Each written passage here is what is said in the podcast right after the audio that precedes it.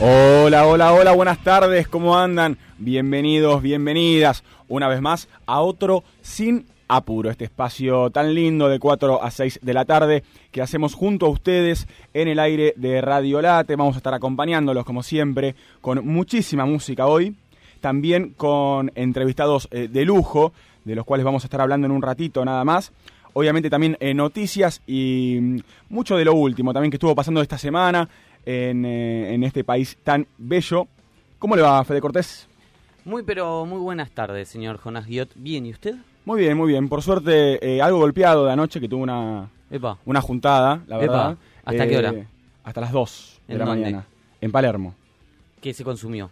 Se consumió vino. ¿Mucho? Y en, en cantidades, no, no, no mucho, pero se tomó, se tomó. se Apto tomó. para un jueves. Este, exactamente. Así que arrancando, bueno, celebrando también este, un cumpleaños de un colega y amigo también muy querido. Así que mm, contento en vísperas de este fin de semana que se viene con toda. Hoy vamos a estar charlando en un ratito nada más.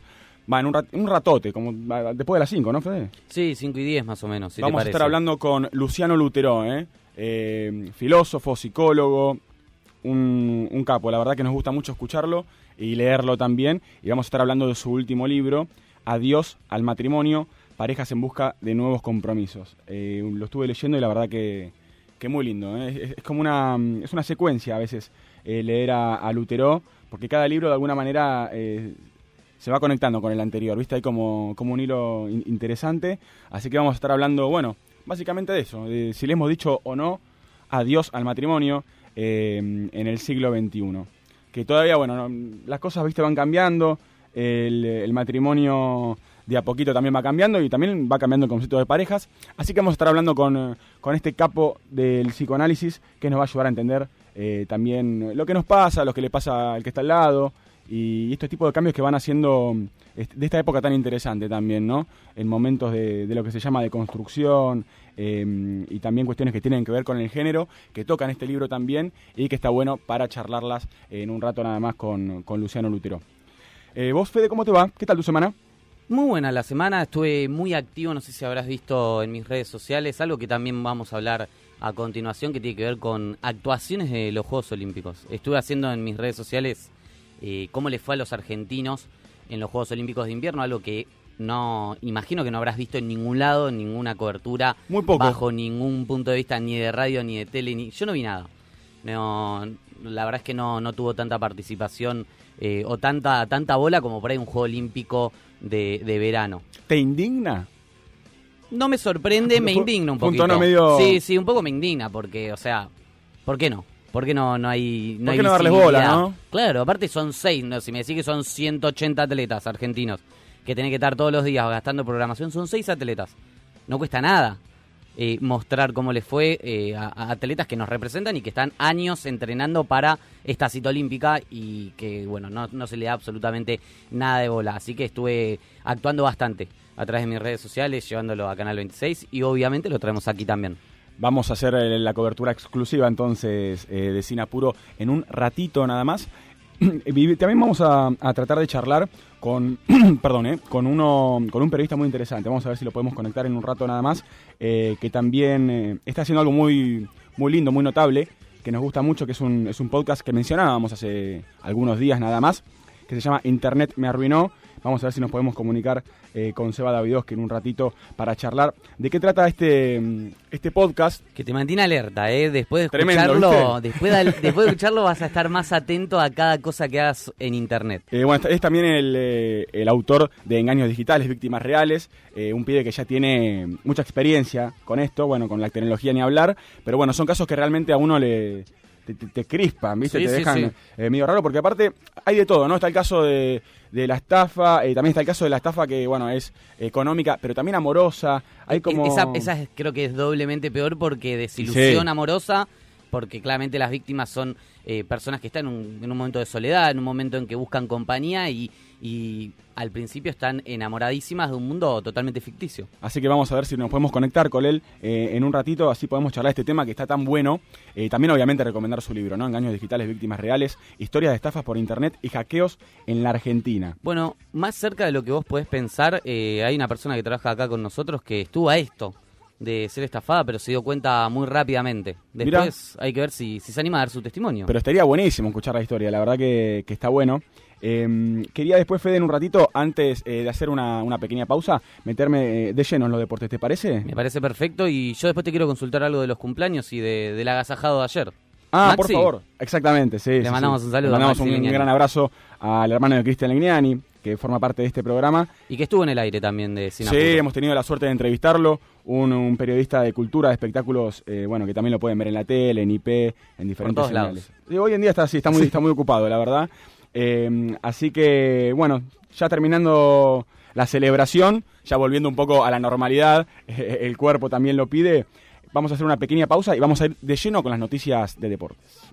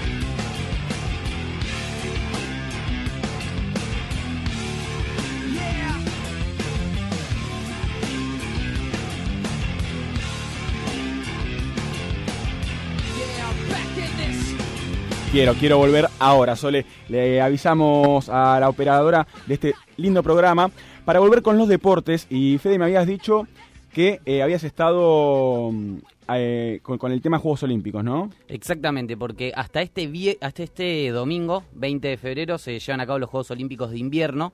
O sea, estamos en ya las últimas horas prácticamente. El domingo a las 9 de la mañana, hora de la Argentina, se hace la ceremonia de, de cierre y participaron seis argentinos. Seis argentinos fueron a, representar a la Argentina, fueron parte de la delegación.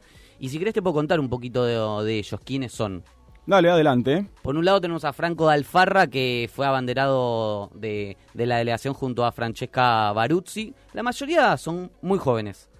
Muy jóvenes. ¿Qué edad más o menos? Eh, la más joven de todas, que es Nayara Díaz, eh, 18 años.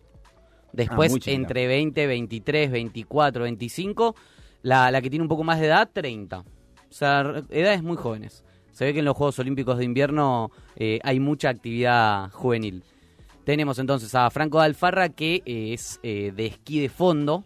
Por eso yo hacía los chistes de... ¿Esquí de fondo es los que van como caminando con los esquís? Tiene, tiene, un poco y un poco. Ponele, él lo que hacía era van hacia arriba. esquiatlón.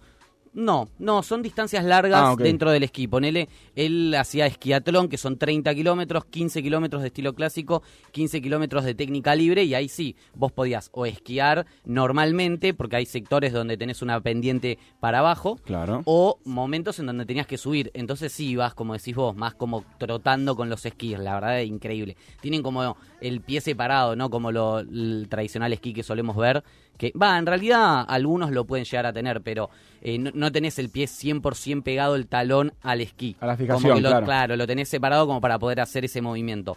Eh, participó en esquiatlón entonces de 30 kilómetros, se ubicó en la posición 64, después compitió en sprint libre, eh, en esa prueba terminó 74 eh, de 90 participantes. Esa era la, prueba, la, prueba, más corta y explosiva del cross country olímpico. O sea, no sabes cómo te deben quedar las piernas. Tremendo, ¿no? Detonadas. Y participó una tercera vez, es el que más participó. 15 eh, kilómetros estilo clásico. O sea, todas distancias largas con 48 minutos y 35 segundos en esta. 15 kilómetros de estilo clásico en esquí de fondo fue la última participación de Franco de Alfarra. Después, como te decía, Nayara Díaz, la más jovencita, 18 años, que junto a Franco de Alfarra se van a ir ahora, ya están yendo a Noruega a competir en el Mundial Juvenil de eh, deporte, de este mismo deporte, de esquí de fondo.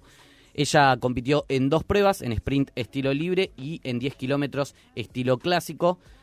Como te digo, 18 años, la más jovencita de, de Cabiahue, eh, oriunda de Cabiahue, y comenzó a convertir internacionalmente en 2019. Ya eh, en estas horas estaba directamente yéndose a Noruega. Es más, quisimos llamarla para charlar acá en Singapur y me dijo que estaba casi subiéndose al avión para ir a Noruega a seguir compitiendo y representando a la Argentina. Tremendo, tremendo, tan joven también, ¿no? Esta promesa. Tanto viaje, ¿no? Que desde los... Eh, ¿Qué edad me dijiste que tenía 18? Desde los 15 años que compite. Más o menos. Eh, internacionalmente desde el 2019, o sea que a los 17 pero entrenase mucho más. Desde muy jóvenes arrancan todos a entrenar. Después Fran Baruzzi, que es una de las argentinas que mejor le fue, hizo salió 29 en cada una de las pruebas que hizo, hizo dos pruebas, posición 29 en slalom gigante, en slalom compitió también y en slalom super gigante. Yo no sé si viste la película de Franchella. Mi papá es un ídolo. Exactamente. Sí, la vi, la vi. Bueno, eh, Franchella hace slalom ese es el slalom. Ese es el slalom eh, normal, el que tiene las distancias de, los obstáculos más juntas. Claro. Bueno, eh, eh, Fran Barucci compitió en esa. Compitió en slalom gigante y en slalom super gigante, o sea, las pistas más anchas. ¿Son, son tres tipos? ¿Son esos tres los tipos de slalom que hay o hay más todavía? Entiendo que hay más. Ella participó de estos tres. Ok. El slalom gigante, bueno, más distancias todavía entre Mucho más distancia, pero abismal. Imagino que era una velocidad tremenda, ¿no? Una velocidad tremenda y las piernas también, cómo te deben quedar porque a más distancia de ancho, también más distancia de largo el recorrido. El slalom igual, o sea, las tres son muy difíciles, porque el slalom que ponele se, se asemeja al de la película de Franchella, eh, es como muy explosivo. O sea, todo el tiempo estás con las rodillas girando para todos lados. Y ella lo que tiene en particular que en 2020 y en 2021, distintos años, se rompió ambas, ambos ligamentos de cada rodilla. O sea, en 2021 se rompió los ligamentos esquiando, se recuperó, en 2021 se rompió los de la otra rodilla. Uy. Cinco meses antes. Ah, aparte son lesiones que te dejan tiradísimo durante un montón de tiempo. O sea, tirado me refiero a fuera de. Claro, de competencia, de, entrenamiento, básicamente. Estuvo con muletas hasta cinco meses antes de participar en los Juegos Olímpicos de Invierno. O sea, realmente increíble. Después tenemos a Verónica Ravena, que participó en Lush, tiene 23 años. Y acá ya me parece que te voy a complicar un poco. ¿Sabes qué es el Lush? ¿Qué deporte es el Lush? No. Es eh, ese deporte que parece que se tiran en un trineo como por un tobogán de hielo. Ah, bueno, como Jamaica, Jamaica bajo, cero. Ay, no sé la película esa. Hay una película que trata sobre un equipo jamaiquino de, de, esa, de esa disciplina, imagínate en Jamaica, eh, que no sé cuántos grados hace. Sí, sí, sí. Pero bueno, eh, como que trata de esta, esta experiencia y esta odisea, ¿no? Eh, que atraviesan para, para competir en, en, esa disciplina. Muy, muy buena peli. Jamaica bajo cero, la recomiendo muchísimo. Genial. Bueno, acá en la Argentina básicamente no hay infraestructura para practicar este deporte. Ella se fue a vivir afuera desde muy chiquita y lo, lo practica afuera. Y es junto al bobsleigh y al skeleton las tres distintas modalidades que hay de descenso en trineo. Básicamente, el luge es un descenso en trineo, una de las modalidades de descenso en trineo y es el deporte de los Juegos Olímpicos de Invierno más rápido de todos. Alcanzan velocidades de hasta 150 kilómetros. Es un deporte peligroso, hay gente que se muere haciendo eso. 150 kilómetros por hora.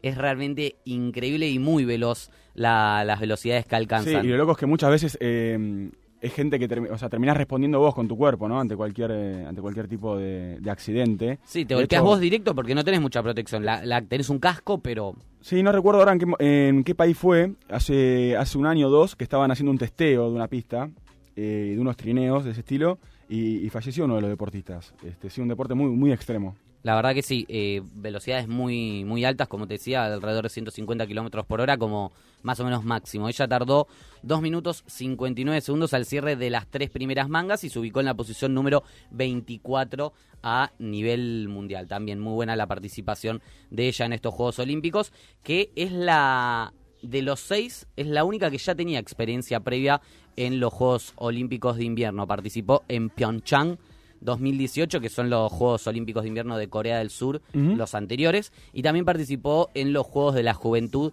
de 2016 que se, desarrollan, eh, se desarrollaron en Noruega. Después tenemos a Tomás Birkner, Birkner, que es de esquí alpino, y que él viene de una familia que todos, o sea, la gran parte de la mayoría, la gran parte de su familia participó en algún juego olímpico. O sea, él es No. el noveno representante de los Birkner en participar. Están Estuvo- los genes. Tremendo. Estuvo en slalom y en slalom gigante. Y la última que me queda es Victoria Rodríguez López, que ella, si bien no le fue tan bien, o sea, terminó en la posición número 30 de 30, y ella igual se manifestó un poco descontenta con el resultado porque creía que estaba para más, hizo historia porque es la primera argentina y la primera latina en participar en 500 metros de velocidad en patinaje sobre hielo.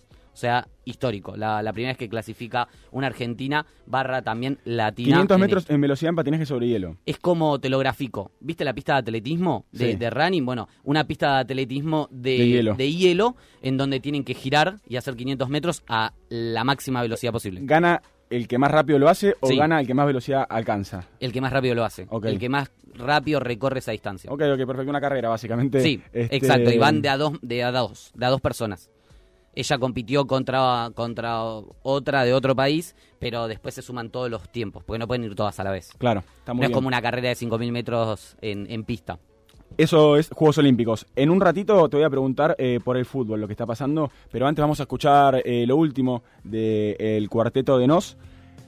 Y después vamos a estar hablando con Sebastián Davidowski, ¿eh? con el autor de Engaños Digitales Víctimas Reales, que está haciendo un podcast muy, muy interesante. Internet me arruinó, se llama.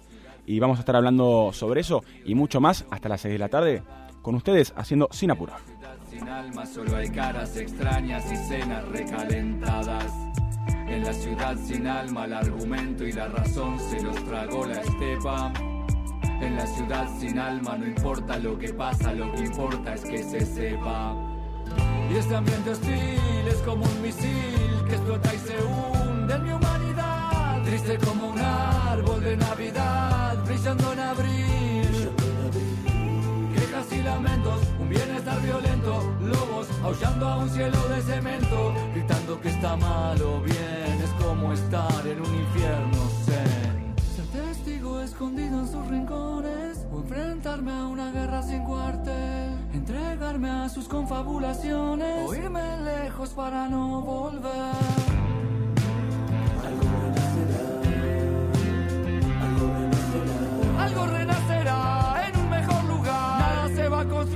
Estos escombros. En la ciudad sin alma vale menos el contenido que el embalaje. En la ciudad sin alma se mata al mensajero sin leer el mensaje. En la ciudad sin alma buscan amor en casas abandonadas. En la ciudad sin alma la ley es solo un certamen de pulseadas. Todos jueces de la moralidad, quien no tiene un muerto en el placar. Calles que se cierran al escuchar a su propio ruido. Muros con espinas, flores sin aroma, manos tirando piedras desde las sombras. Qué difícil respirar en este ambiente denso sin yin ni yang. Ser testigo escondido en sus rincones o enfrentarme a una guerra sin cuartel. Entregarme a sus confabulaciones o irme lejos para no volver.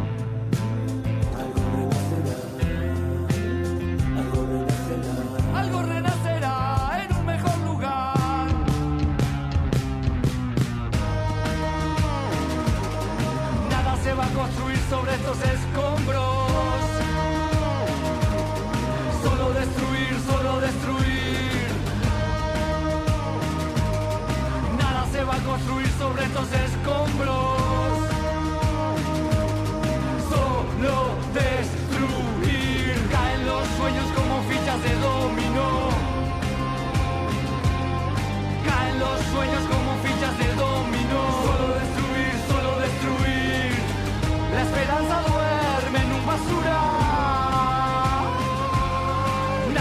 a construir sobre estos escombros. Solo destruir.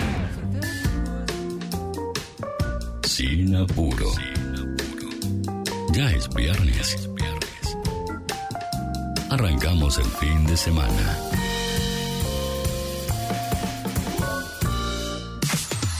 Pileta, sol, playa, montaña. Donde estés, vívelo junto al late. 931.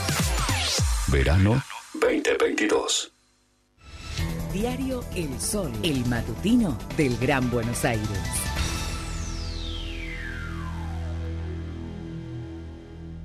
¿Sabías que existen técnicas in vitro para la reproducción de especies nativas? Venía Tecnópolis, décima edición, Cultivar lo Humano, en el Polo de Desarrollo Sostenible. SEAMSE te cuenta cómo lo hacen y te enseñarán qué podés hacer vos. Obtené tus entradas gratuitas en tecnopolis.gov.ar. Vayas donde vayas, llévanos junto a ti, junto a ti. En late931.com.ar. Temporada 2022. Radio Caliente. En Sancor Seguros cumplimos 75 años comprometidos con nuestros clientes. Y esa fue y es la base de cada uno de nuestros logros, de nuestra expansión, de nuestro liderazgo indiscutido. Y es lo que nos lleva a innovar para estar siempre un paso adelante. De eso se trata comprometerse, de cumplir años, cumpliendo. Sancor Seguros. Estamos hace 75 años con vos. Estamos. Superintendencia de Seguros de la Nación, número de inscripción 0224. Alimsa, servicio integral de limpieza. Ingresa en alimsa.com.ar, teléfono 4787-9005. Alimsa, calidad y profesionalismo. Centro de Empleados de Comercio de Luján. En Alcina 1166. Teléfono 023 23 42 21 74. Centro de Empleados de Comercio de Luján. Cotillón Casa Alberto. Productos nacionales e importados. Cotillón Casa Alberto. El cotillón mayorista más grande del país. Cotillóncasaalberto.com.ar Clínica Independencia. Infraestructura y equipamiento tecnológico de última generación. En Luis María Drago, 5681, Munro. Clínica Independencia. Sindicato de Empleados de Comercio de San Antonio de Areco, en Arellano y Ascuénaga, con teléfono 023 26 45 42 84, secareco.org.ar. Estás escuchando Sin Apuro por Late 931. Seguimos en Sinapuro en esta tarde tan linda en la ciudad de Buenos Aires y comentábamos hace un rato acerca de mm, un eh, nuevo podcast que, se estrenó hace poco que habla de eh, algunas eh, cuestiones que tienen que ver con estafas, que tienen que ver, eh, bueno, también con bullying, con ciberbullying, muchas de ellas ligadas a las tecnologías. Se llama Internet me arruinó y mm, lo conduce Sebastián Davidowski, que es periodista, tiene mucha experiencia en, en tecnología y también es el autor de Engaños Digitales, Víctimas Reales, libro del cual hemos hablado anteriormente en Radio Late. Y también eh, tenemos la suerte de tenerlo del otro lado. ¿Cómo estás, Sebastián? Jonás Guio te saluda. ¿Cómo va? ¿Todo bien? Todo bien. ¿Vos cómo andás? Bien, bien, por suerte bien, bien, todo, todo tranquilo en este viernes. Tranqui, eh, estás un poco a las corridas, ¿no? Hace un rato. sí, tremendo. Bueno, no Ahora no estamos, nada. estamos Nada, sin apuro, entonces ahora más tranquilos. Eh, bueno, quería preguntarte primero cómo, cómo la estás llevando con esto del nuevo podcast, eh, cómo, cómo ha sido recibido por la audiencia. La verdad que, que me superó bastante las expectativas de, de lo que está pasando. O sea, hay un equipo muy grande detrás, o sea, hay guionista, musicalizador. ¿viste? es un equipo bastante grande que venimos laburando más o menos de septiembre del año pasado. Y, y la verdad que lo que se ve es también como una, una respuesta eh, muy importante con gente que, evidentemente le interesa este tipo de contenido, ¿no? Me parece que, pero no desde el punto de vista del morbo, sino desde el punto de vista de, quizás pone en palabras algo que quizás estaba circulando, algún tipo de, bajada de, no sé, de, línea o pensamientos que estaban ahí, viste, en la superficie y que quizás el podcast ayuda también a, explicarlo o a exponerlo mejor, ¿no? Claro, es que es muy interesante el podcast eh, y además eh, lo que tiene creo que mm, es algo que nos puede pasar a cualquiera de nosotros también, ¿no? Yo a veces pienso Total, eso. Eh, total. tan ligadas a las tecnologías, a las cosas que, que tenemos y, y demás, digo, nos puede pasar a cualquiera. Totalmente, eh, nos puede pasar a cualquiera. eh, de hecho, yo siempre en todos los capítulos al final digo que yo tampoco estoy exento de que algo me pase, ¿no? Claro. Me parece que es un poco esa idea de, Bueno, realmente esto le puede pasar a cualquiera, o sea, realmente le puede pasar a cualquiera, o sea, porque digo, por- porque uno cree, no, esto le pasa a la gente grande, ponerle por poner un ejemplo, y esto no le pasa a la gente grande, esto le pasa a todos, porque quizás en diferentes edades se juegan distintas variables, ¿no? Quizás cuando sos un poco más joven no tenés tanto tiempo, entonces pensás menos lo que haces, Claro. entonces ahí también estás expuesto. Cuando sos chico no sabés quizás diferenciar entre lo que es verdad versus lo que es mentira. Entonces, digo, ahí va a haber casos de grooming eh, que, que van a salir próximamente. Mira, Entonces, vos decís, bueno, todas las edades quizás tienen como sus características y todas son... Y nadie está exento, ninguna edad está exento de que algo le pase, ni siquiera... Aunque tengas eh, estudios universitarios, MBA, no sé, lo que sea, no no, no hay una cuestión sí, no, no hay garantía de... No, no hay ninguna garantía de que esto no te, no te pueda suceder, la verdad. Este, bueno, Total. que es, es muy impactante también al, al leer y a ver estas historias, ¿no? Y al escucharlas en el podcast. Eh, hay, lo que hablábamos con Fe hace un rato es que algunas también involucran eh, una cuestión amorosa, ¿no? Eh, que ahí como que ver, sentimos nosotros que es como una, una doble estafa directamente. Eh, Claro. Pensábamos también, bueno, en el estafador de Tinder, aquel famoso eh, documental de Netflix, y, y cómo, bueno, ciertas eh, mujeres al, al final terminan siendo estafadas por falsos perfiles, eh, y es algo realmente, realmente horrible. El fraude del amor es uno de los, de los capítulos, perder todo sin salir de casa también es otro.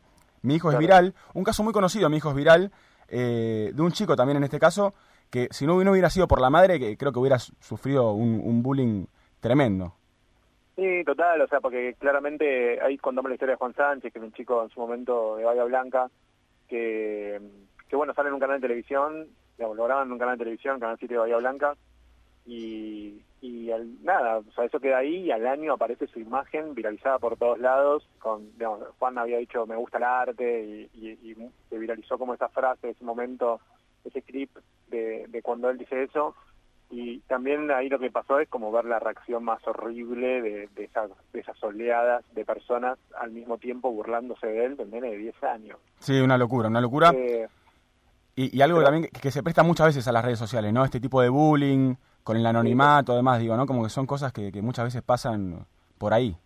Totalmente, sí, sí, totalmente. Hay algo, hay algo que, que me parece que no, no somos conscientes. O sea, yo un poco en el podcast digo eso también, ¿no? O, no, o lo paramos, o lo, o lo para cada uno o no lo para nadie. Pues no hay nada que, que es como hay algo que del autocontrol ahí, de, de cómo funcionan las redes, que, que si no nos frenamos nosotros, no nos frena nadie. Sí, hay algo del autocontrol eh, y también algo de, bueno, de- del abuso y de aprovechar también eso, ¿no? De estar en, eh, ahí atrás de una computadora o atrás de una pantalla, porque son, yo estoy seguro de que ese tipo de intercambios no se daría nunca en la vida real, digamos, entre dos personas. Totalmente, sí, sí, hay, estoy, sí, completamente de acuerdo. Eh, hay algo como ese poder anónimo, poder, viste, de, de, la, de la manada, viste. Claro. Sí, Eh, sí. Pero una manada muy grande, o sea, con que, con- en la que quizás alguien eh, participa de esa manada junto con otra persona con la cual no tiene nada que ver, pero bueno, forman una manada, o sea, a la vista de la víctima son todos una manada. Claro. Sí, sí, cada uno, uno va sumando un meme, otro sube un comentario, otro sube una puteada eh, y puede ser fatal. Total, total, sí, sí, la verdad que es eh, ah, muy triste, la verdad que a mí me, me genera mucha tristeza eh, cuando, cuando la madre nos cuenta todo esto. Eh, Gladys nos cuenta todo todo lo que, ella vivió, todo lo que trató de hacer incluso para parar este aluvión, ¿viste? Y que no podés pararlo, ¿no? Como que es eh, como sos vos contra el mundo en algún punto, ¿no? Y cuando, cuando digo contra el mundo no es solamente los usuarios, sino las plataformas también, donde donde no puedes hacer nada para bajarlo, ese video, para frenarlo, ¿viste? Claro. Eh, entonces, bueno, nada, es, es como muy muy fuerte esa imagen también de ella queriendo, por ejemplo, querer bloquear todos los videos que, que, que hacían sobre su hijo y no y, y que se te escape como si fuera agua por las manos, ¿viste? Seba, y me parece muy importante, aparte, que, que se haga viral de esta forma la otra campana, ¿no? Lo que pasó del lado de la familia, porque nosotros nos quedamos con el meme, con lo, ponele, entre comillas, divertido del momento, y no sabíamos el sufrimiento que había del otro lado. Por lo menos yo, de manera ingenua, no me imaginaba el sufrimiento que podía haber dentro de la familia. Y ahora con este podcast, escuchando en primera persona a la mamá, es como decís, no puedo creer lo que yo haya sido parte de esto. Total. Sí, me parece que es eso, ¿no? Como generar una movida que yo la, la asemejo mucho a lo que, a ver, pensarlo hace seis años atrás, siete años atrás, donde grupos masculinos de WhatsApp, digamos, viralizaban imágenes sin... eh, Sin el consentimiento de otras sin- mujeres. Exactamente, imágenes íntimas sin consentimiento, eh, y eso se frenó, ¿viste? Sí. Eh, y, qué bueno que se haya frenado, ¿no? Como, como ese cambio de cultura, ese cambio de conciencia, donde si alguien llegara a mandar algo así, eh, podría ser claramente condenado, criticado, expulsado de un grupo. Digo, estoy pensando en términos sociales eh, los impactos. Digo, mientras tanto se debate una ley en el Congreso donde, digamos, se busca también frenar eso, ¿no? Y condenar al que al que comparte, ¿viste? Es que claro, sí, sí. Bueno, todo eso es para mí algo como un cambio de cultura re interesante, ¿no? Como un cambio, como un entender en qué mundo estamos viviendo y cuáles son los efectos que eso genera. Lo que estamos viendo ahora en realidad son eh, como, si querés, las primeras víctimas de toda esa época, ¿no? O, de toda esta época.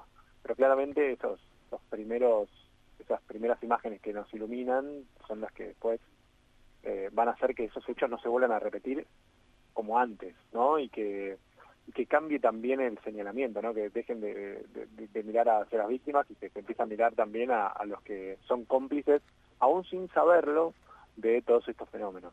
Claro, eh, yo pienso también que muchas veces eh, el bullying, eh, si bien uno tiene que, bueno, obviamente hacemos cambios ¿no? hacia adentro, cada uno individualmente, pero entiendo también que el bullying muchas veces es, algo perdón, que, se, que se aprende, que se hereda, ¿no? que, que uno aprende en la casa, digo, ¿no? con su padre, con su madre, con quien sea. ¿Esto, esto vos lo ves de la misma manera? ¿O, qué crees que, causa que alguien se, se, cope con el bullying? Sí, claramente es eso, ¿no? Depende, o sea, yo creo que, a ver, un poco lo que me interesa de todo esto, tanto con las estafas, con los engaños, etcétera, es visibilizar esas historias para que otros no caigan o que el resto sea consciente.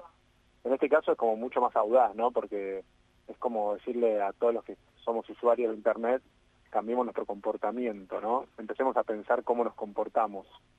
Eh, entonces, bueno, un poco, eh, digamos, que esto sirva, ¿no? Que, esto sirva para tratar en las, en las aulas, para tratar en las casas, que, esto sirva para, para charlarlo, ¿viste? Para, para que deje de, ser un tema que en el cual no, miremos para otro lado y nos hagamos los distraídos y solamente con el afán de reírnos, ¿eh? de reírnos y de compartir esa risa con otros públicamente, eso genera un daño que en muchos casos puede ser irreparable, ¿eh? Digo, no, no, no, no, es un, no es un tema menor. No, no, eh, hablamos de salud mental también, ¿no? Hablamos de un montón de trastornos, hablamos de traumas, digo, no, no es un tema menor. Total, totalmente.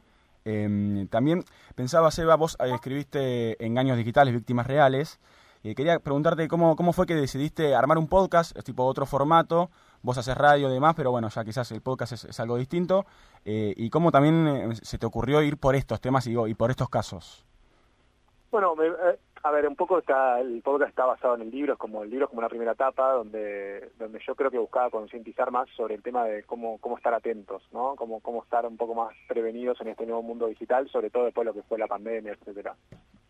Y mm, a partir de esas historias, o sea, cuando me, en un me, me convoca Spotify para hacer este podcast a partir del libro, yo le digo, me encanta, pero quiero hacer algo más amplio. Quiero también contar cuando vos sos, digamos, víctima de una manera de Internet, ¿no? Cuando incluso, yo digo siempre por acción o por omisión, pero nunca para culpar a la víctima, sino porque, a ver, hay, hay, hay gente que ni siquiera hizo nada y fue víctima, o sea, no, no, no sé cómo decirte, ni siquiera apareció en televisión, ¿entendés? O sea, no, no, no, no.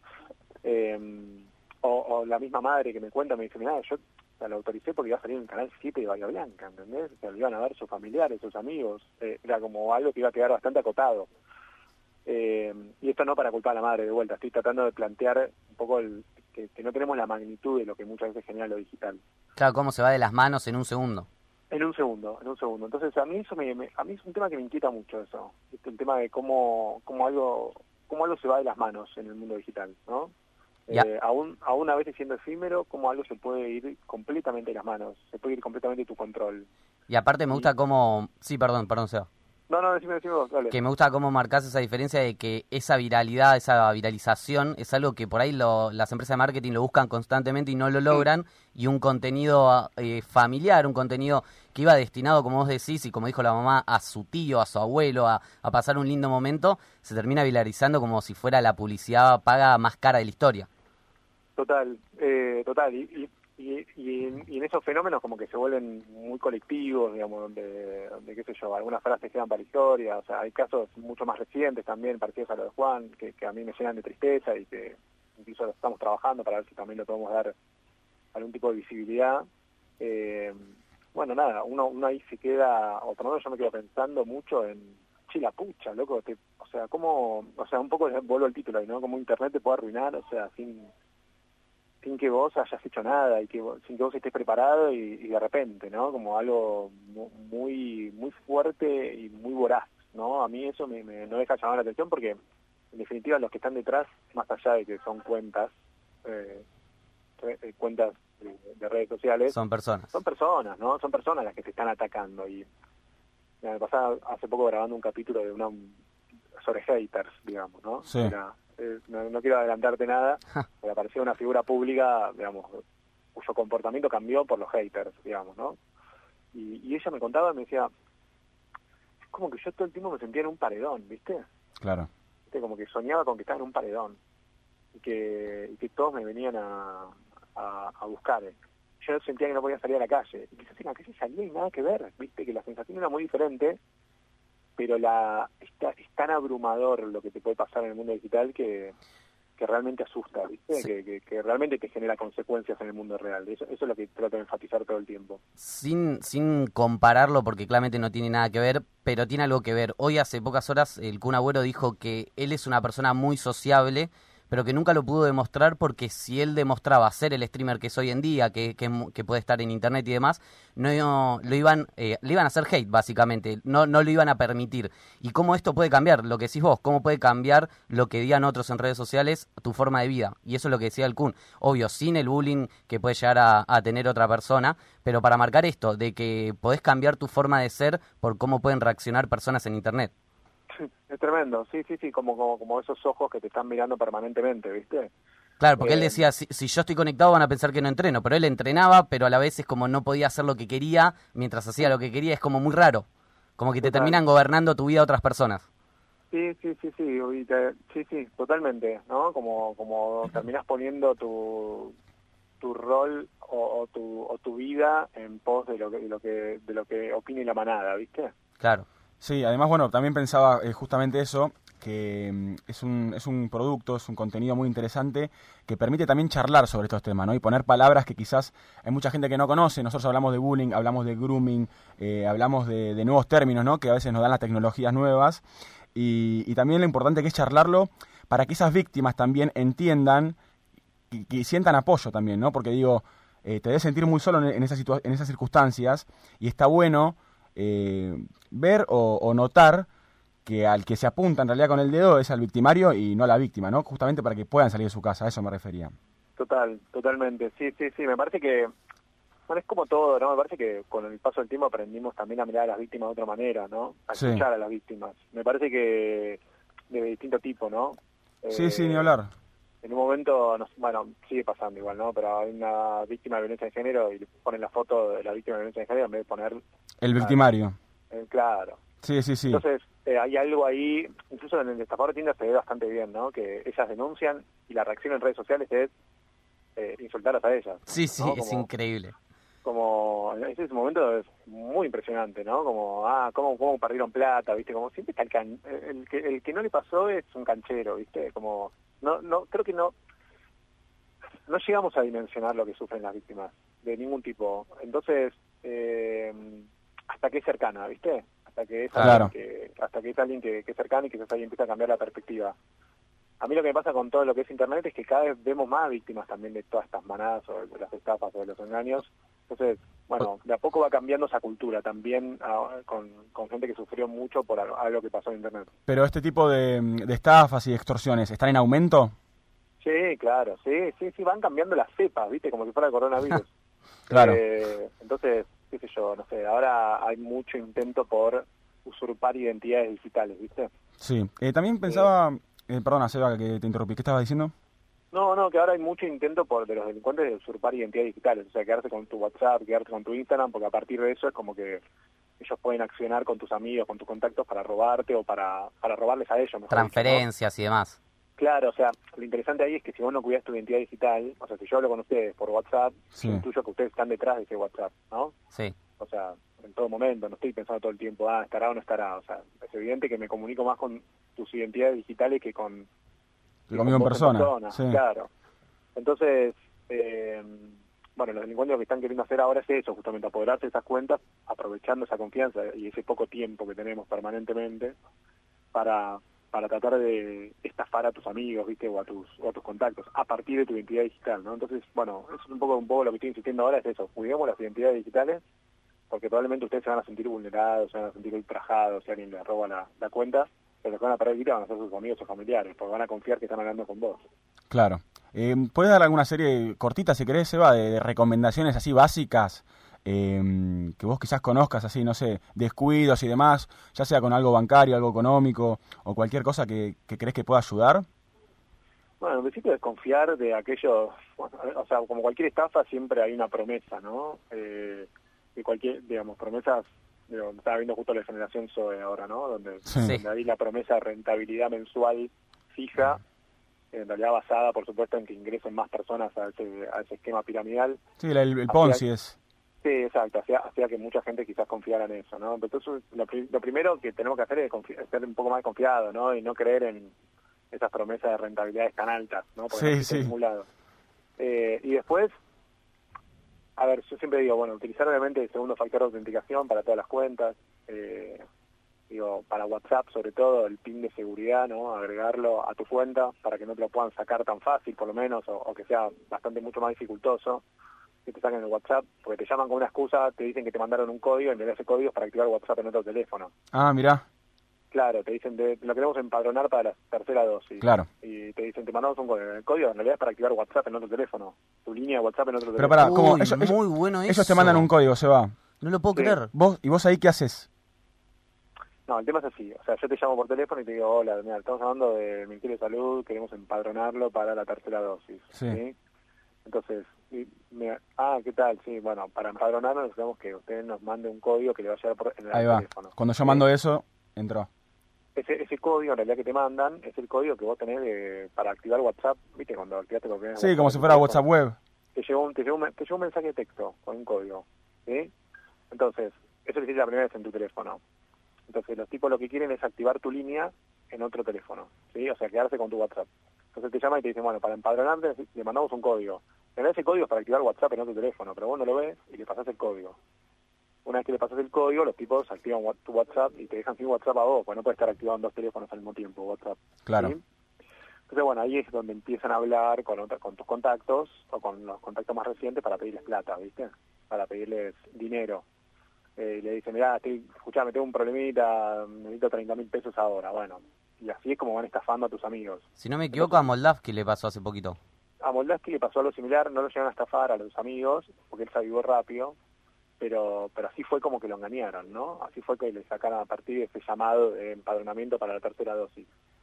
La cuestión ahí que hay que tener en cuenta es que si vos tuvieras el segundo factor de autenticación, por más que los tipos tengan el código, van a necesitar tu segundo factor de autenticación, tus códigos, tus seis números de WhatsApp. Entonces, así no se van a poder quedar con tu WhatsApp. Es una pavada realmente hacerlo. Están ajustes, cuenta, verificación en dos pasos dentro de WhatsApp y ahí lo hacen en dos segundos. Realmente lo hacen en dos segundos. Sí, son dos segundos y, y te cambia un montón, digo, te, te protege un montonazo. Te protege un montonazo, un montonazo. porque A vos y a los tuyos. a nadie.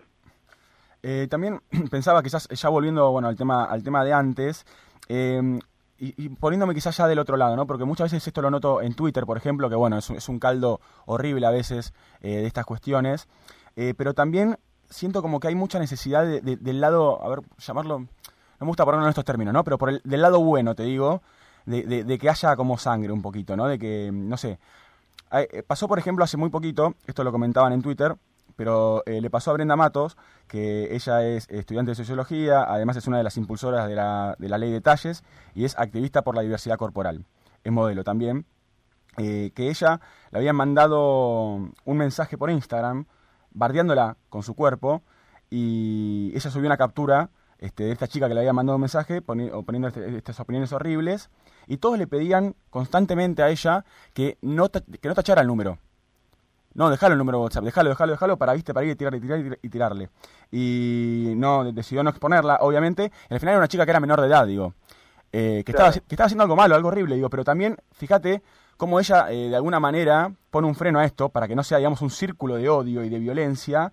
eh, que si no hubiera hecho esto, quizás le iban a tirar a la pendeja con toda. Y en definitiva era una, una, una piba, ¿viste? Comentando una estupidez. Claro. Este, como que siento también que del otro lado, también como que las redes sociales de alguna manera eh, buscan esto, ¿viste? Incluso yo que, que estoy defendiendo a alguien o creo que estoy defendiendo a alguien, termino haciendo mierda a otra persona que quizás o es menor o tuvo una equivocación o un error, porque tampoco, ¿viste? Vamos a andar matando gente por estas cosas. Sí, es interesante, es para pensar en el tema del scratch, ¿no? Tal cual. Eh, que, que en algún momento fue muy útil realmente porque sirvió para que muchas mujeres hablaran, por ejemplo, también. Eh, pero bueno, hay algo ahí que, que tiene que ver con la característica de lo digital, ¿no? Que termina siendo tan abrumador el scratch eh, y bueno, nada, me parece que es un tema, es un tema para pensar profundamente para otra nota, pero, pero que hay que seguir viendo a ver cuáles son las mejores prácticas en lo digital. Me parece que eso es lo que está de fondo de todo esto. La verdad, Seba, muy claro y... Ah, perdón, te, Fede, te quería hacer una última. Te quería consultar, Seba, de lo que ya está publicado, no de lo que va a venir. ¿Cuál es el caso que te indignó más? El que me indignó más, Sí, te maté. Pero alguno tiene que haber. Sí, estoy pensando. No, o sea, todos tienen como una característica diferente que cuando la pienso digo, wow, wow, viste, me quedo pensando, como que todos tienen algo, viste, como que incluso voy pensando y diciendo, bueno, pará, ya- yo soy muy pesimista en general. Entonces Sí. digo, bueno, el que viene ahora no sé si va a estar tan bueno como los anteriores, o sea, ah, no, esperá, y me empiezo a acordar, viste. Sí. Y, y me parece que todos tienen como una particularidad que, que es parte de la diversidad que buscamos, ¿viste?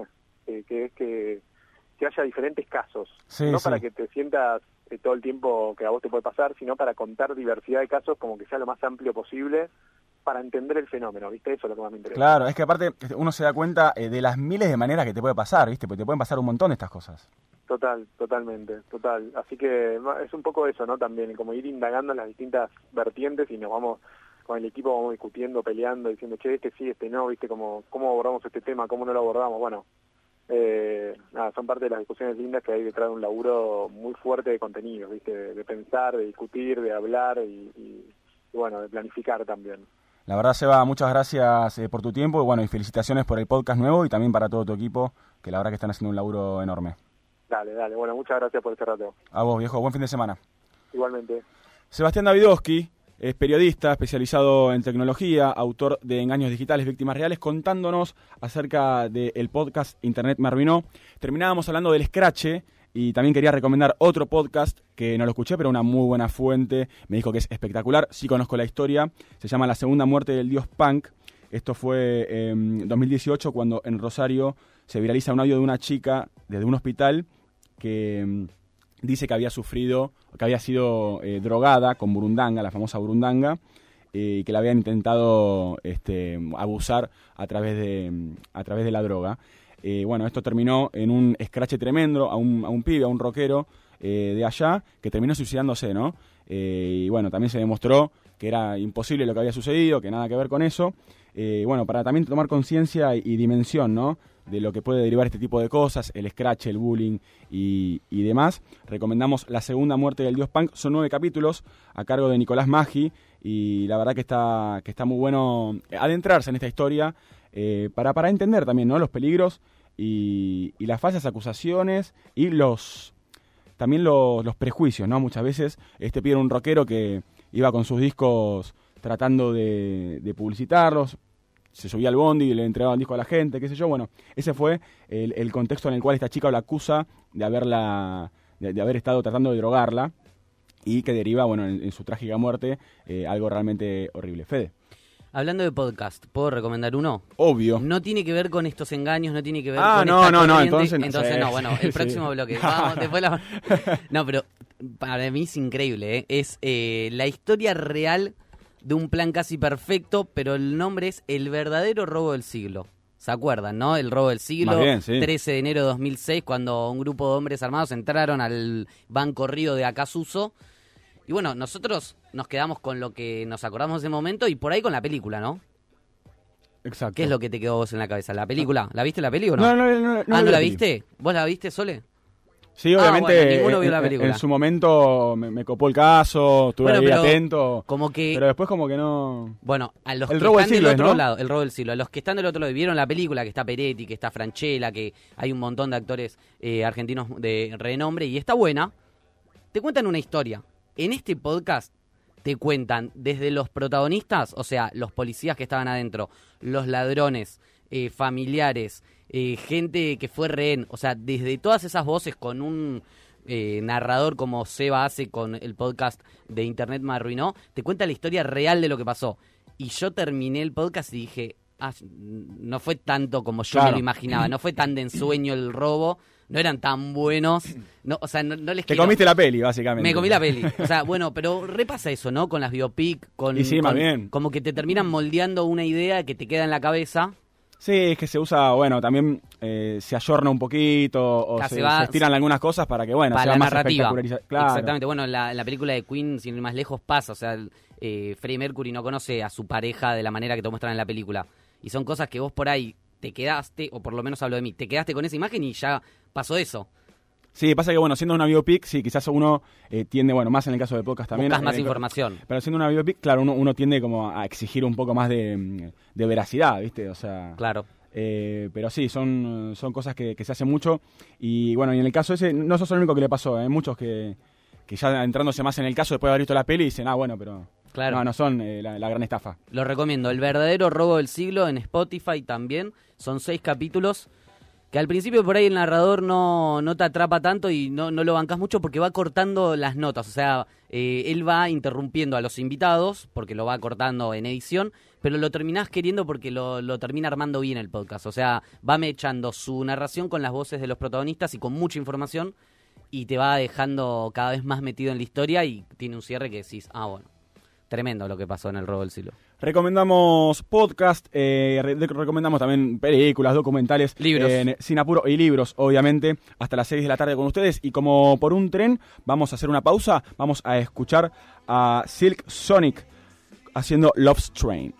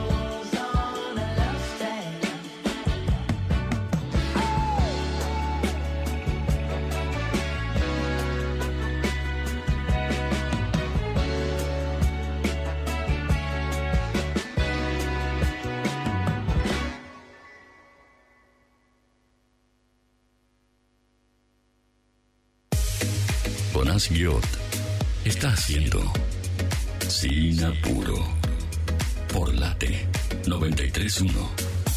Late. Late 931. Calentando el aire. Temporada 2022. Esta temporada de verano se van a generar miles de puestos de trabajo en hoteles, restaurantes, balnearios, bares y comercios. Esas trabajadoras y trabajadores tienen que estar registrados para acceder a todos sus derechos. Más información en afip.gov.ar. Reconstrucción Argentina. AFIP. Argentina Presidencia. ¿Sabías que podés hacer obras decorativas a partir de material reciclable? Venía a Tecnópolis, décima edición. Cultivar lo humano en el Polo de Desarrollo Sostenible. SEAMSE te aportará técnicas e ideas sobre cómo hacerlo. Obtené tus entradas gratuitas en tecnopolis.gov.ar. Si el alcohol está desbordando los encuentros entre amigos, el alcohol está desbordando tu vida. Alcohólicos Anónimos, sabemos de qué se trata.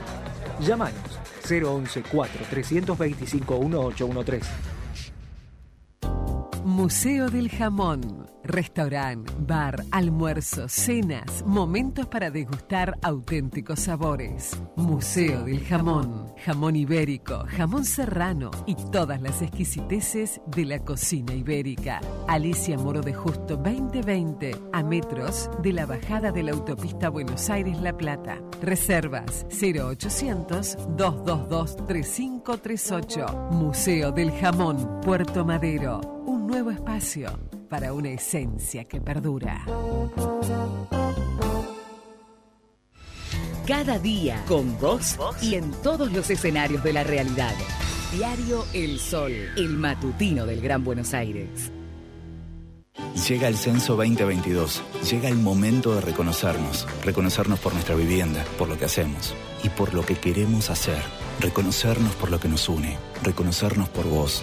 Llega el censo 2022 para saber cuántos somos, cómo somos y cómo vivimos. INDEC, Argentina Presidencia.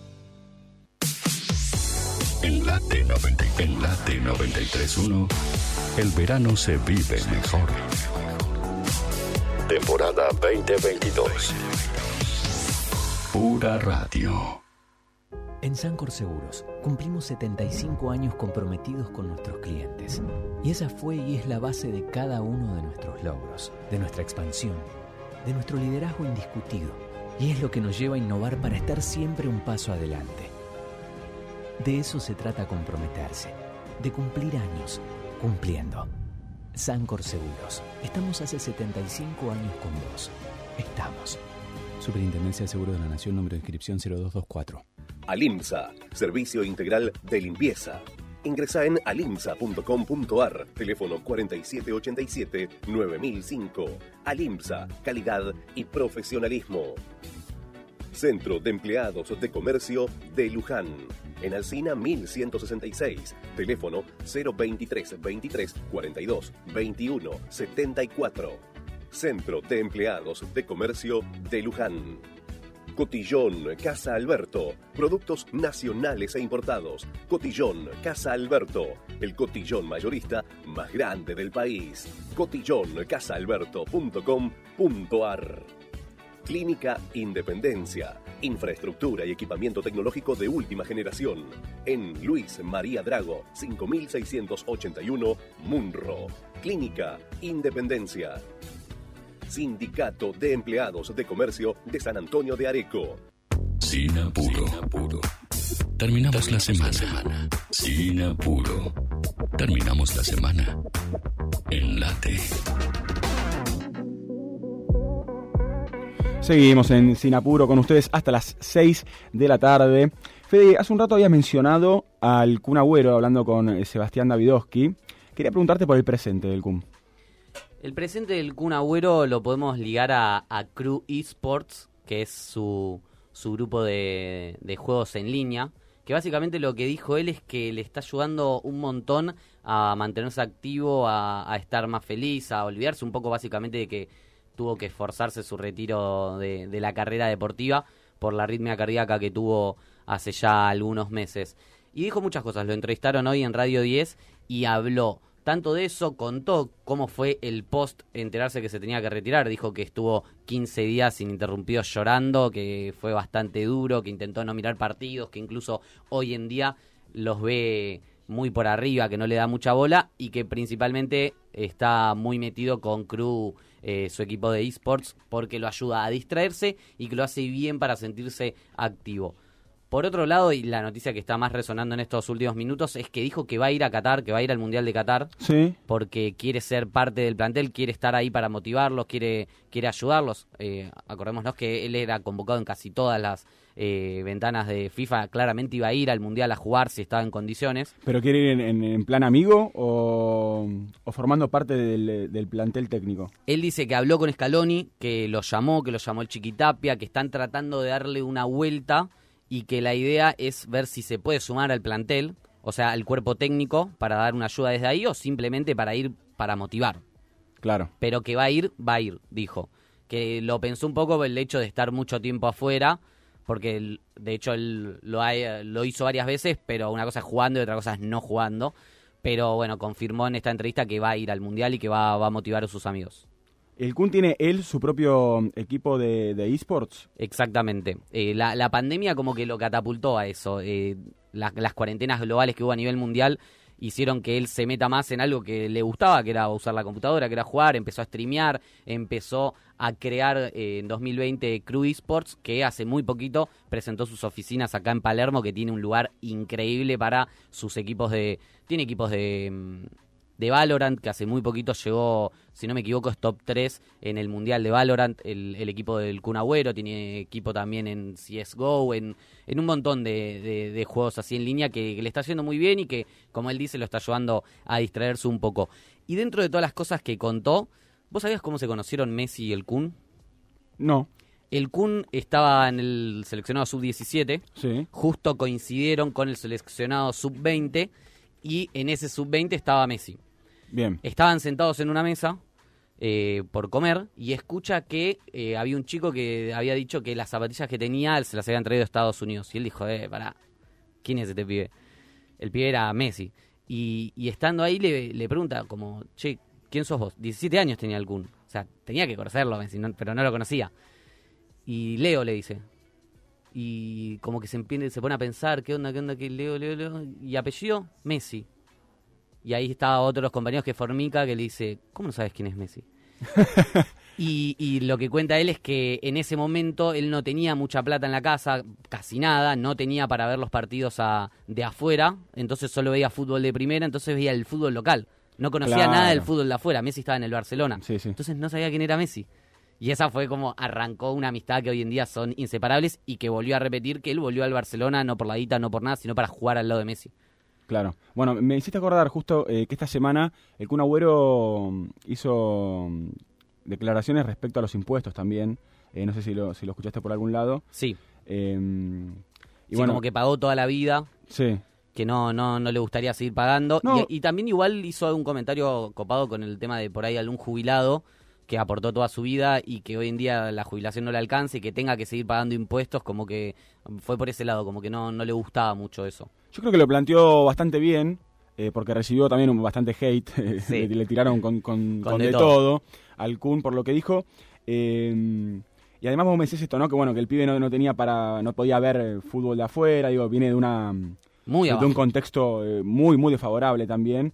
Eh, y justo, bueno, leía el otro día un debate interesante que hablaban de esto, ¿no? De, de, che, ¿por cómo, le, sa- ¿Cómo le van a salir a pegar al Kun Agüero por, por estar en contra de los impuestos? Porque aparte le dicen, eh, o sea, es, es un pibe que realmente, o sea, sufrió la falta del Estado, de alguna manera, digo, entonces como que también tiene bastante sentido, ¿no? Que, que, que esté en contra de este tipo de cuestiones. Dice, loco, o sea, en los 90 era un chiquito, eh, un momento tremendo, donde el Estado no, quizás, no quizás, el Estado no estaba presente como hoy en día quizás, o hace algunos años, eh, con algunos planes sociales y demás, era bastante más crudo.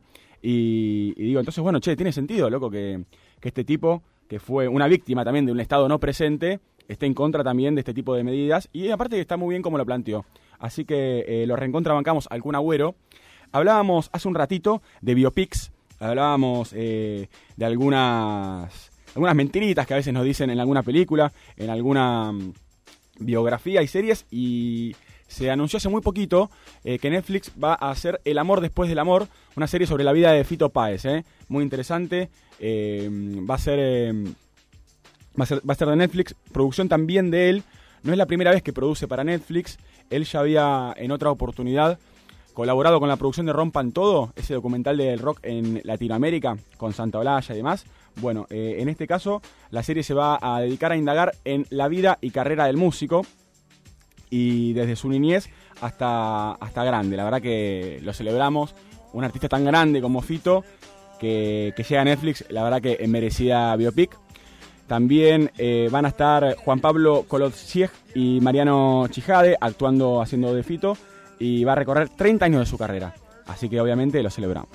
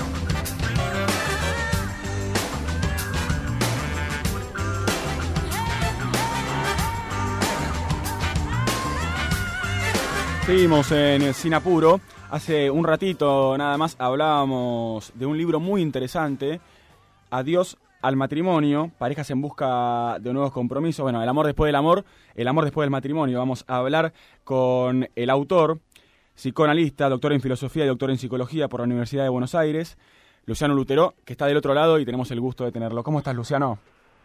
¿Qué tal, Jonás? ¿Cómo te va? Muy bien, ¿y vos cómo andás? Bien, muy bien. Un gusto hablar con vos nuevamente. Igualmente, igualmente. ¿Cómo estás viviendo el, este nuevo texto, este nuevo libro, la recepción de, de quienes te leen?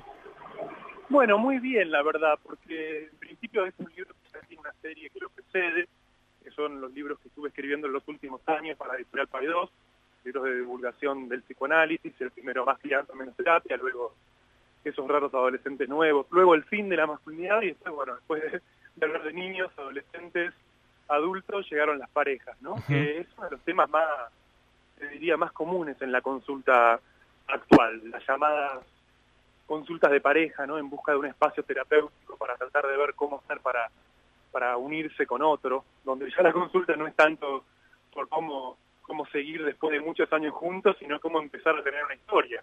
Claro. ¿no? Donde, donde más bien, como digo en el libro, en la nuestra es la época de los amores que, que terminan antes de haber empezado. A veces, y bueno, muy contento con la recepción, me escribe mucha gente diciéndome que lo está leyendo, que les gusta, que se encuentran reflejados, porque además sabes que seguí un criterio distinto para hacer este Sí, tiene otra arquitectura. tiene- Totalmente, ¿no? Digamos, a diferencia de los otros donde hablo mucho yo, por decirlo así, verás que soy muy hablador, este, en, este, en este libro hay mucho material, digamos, de consultas, ¿no? De personas que, por supuesto, prestaron su, su testimonio para que podamos hacer una lectura, ¿no? Y bueno, hay situaciones, hay, está muy ejemplificado, ¿no? Digamos, gente contando sus experiencias. Entonces, ahí me parece que tiene una, una vocación más de, de libro colectivo que a mí me, me, deja muy contento, cada vez me encariño más con ese, con ese formato. Siento que, bueno, en definitiva, hablamos todos desde cierto lugar que nos tocó vivir en los últimos años en este mundo donde, bueno, no es tan claro ya que es una pareja, no es tan claro qué es lo que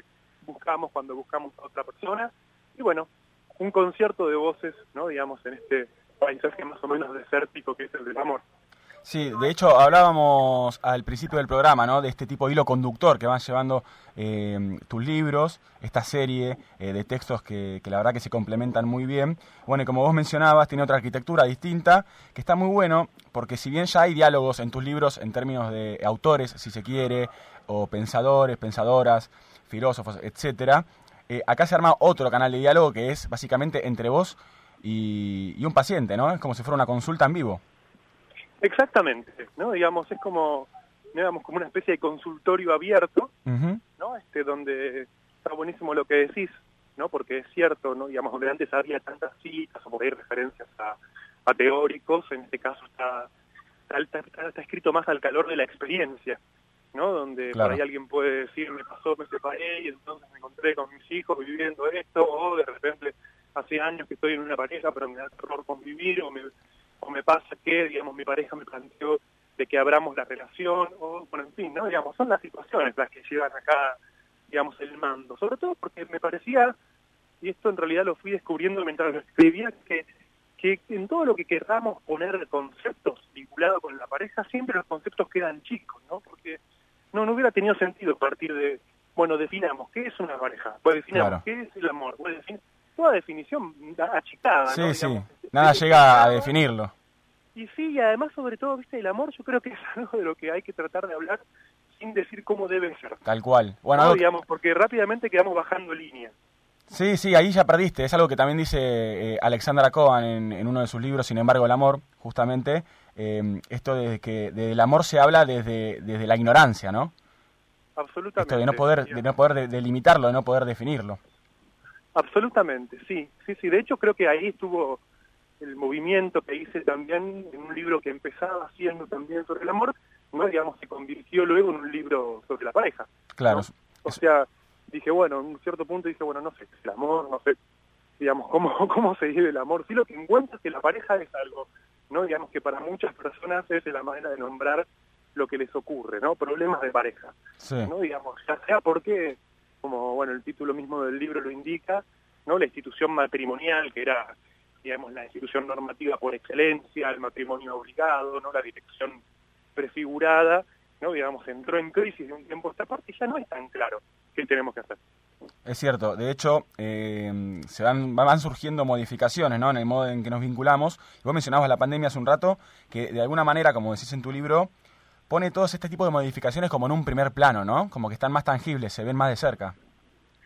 Totalmente, digamos, la pandemia fue como una lupa o un gran lente que, digamos, de hecho mucha gente se separó en pandemia, mucha gente se fue a vivir junta en pandemia, sí. nos encontramos incluso con casos rarísimos, que si los pensamos no son tan raros, ¿no? Digamos, por ejemplo, ex con parejas actuales, pero que sin embargo ex que volvían a convivir por los hijos, ¿no? Para tener una cotidianidad en un mismo domicilio, pero al mismo tiempo cada uno tenía sus ex, digamos, sus parejas actuales, perdón, ¿no? Digamos, y eventualmente salía a ver a sus parejas, pero convivía con su ex, con ¿no? su ex. Sí, sí, algo muy loco. Formatos, formatos que eran... Eh, digno de una sitcom, ¿eh? Te digo.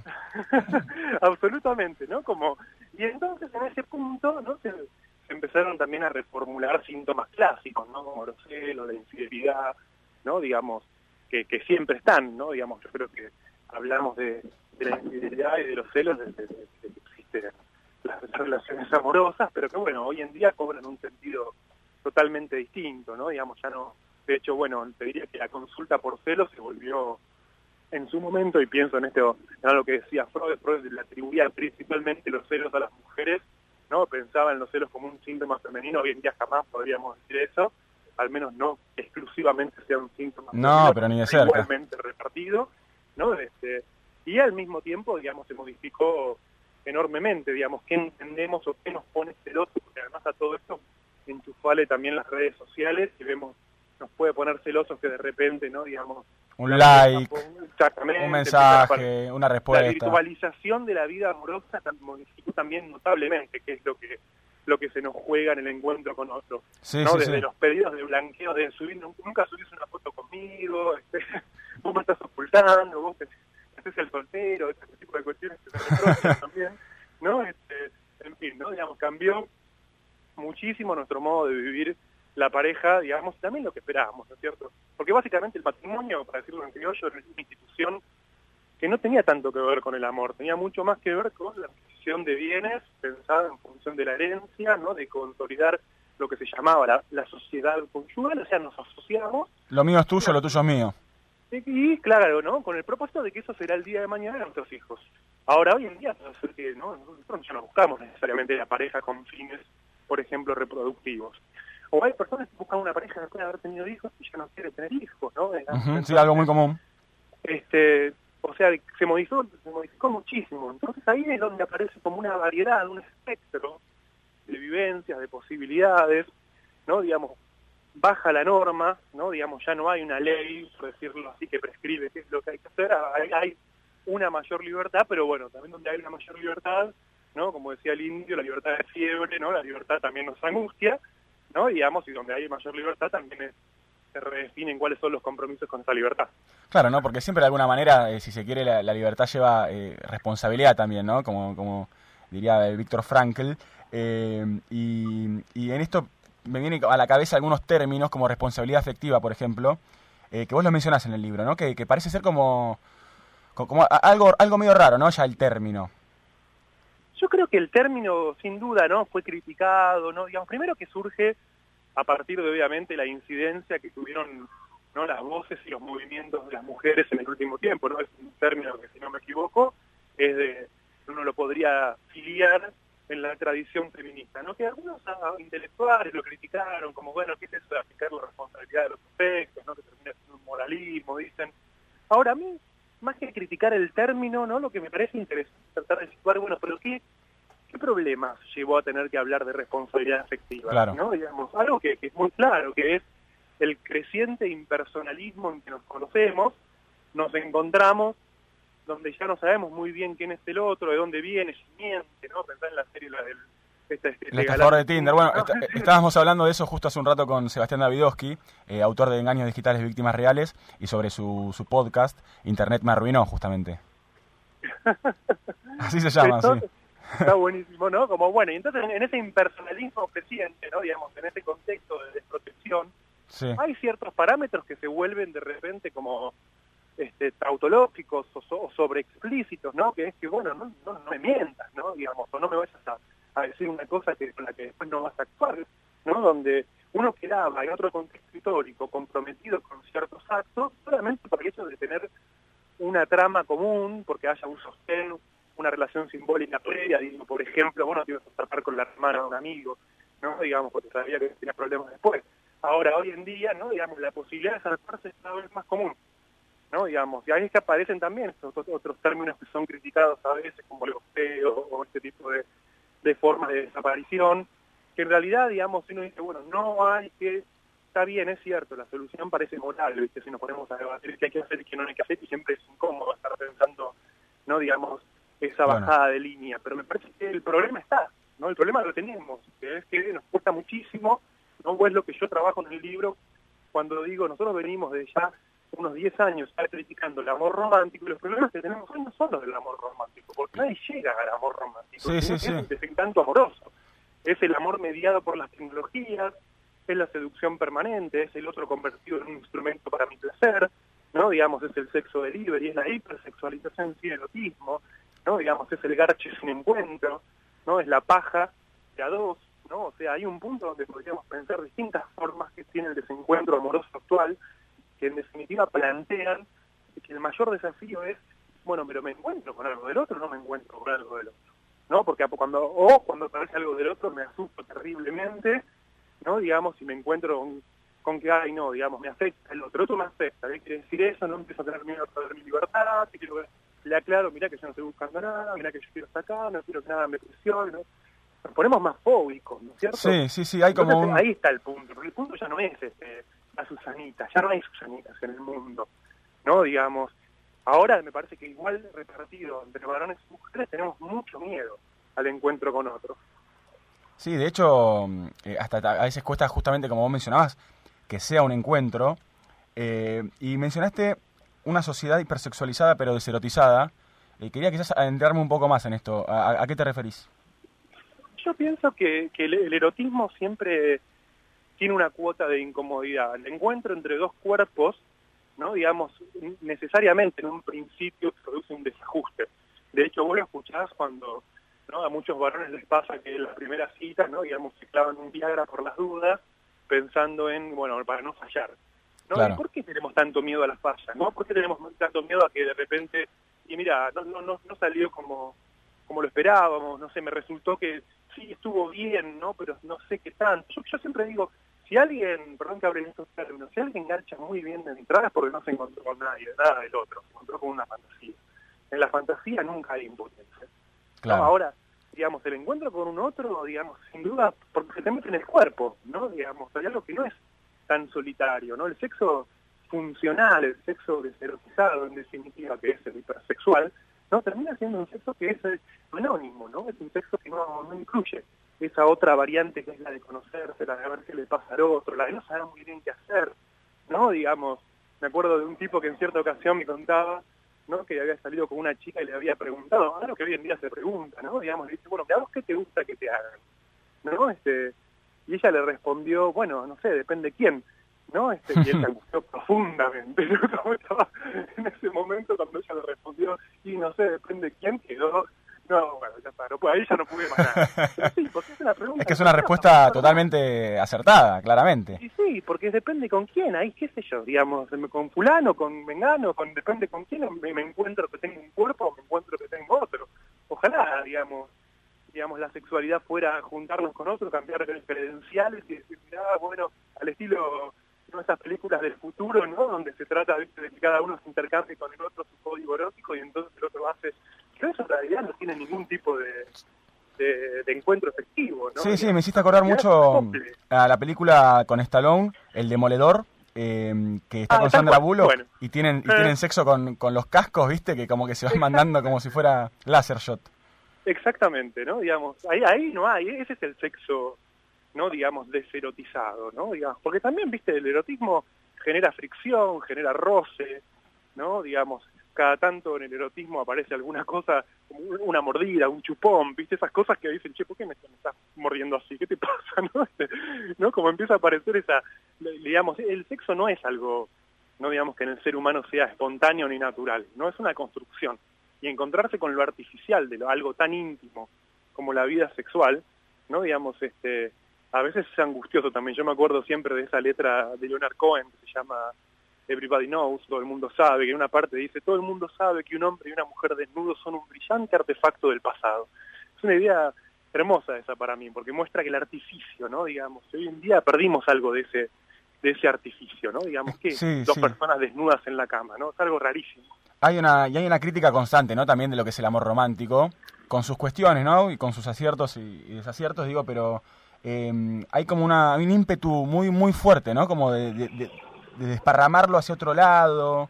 Eh, no sé si esto puede traer alguna, alguna consecuencia en ese sentido, ¿no? También de, tanto le pegamos a esto, vamos a terminar eh, ni mirándonos.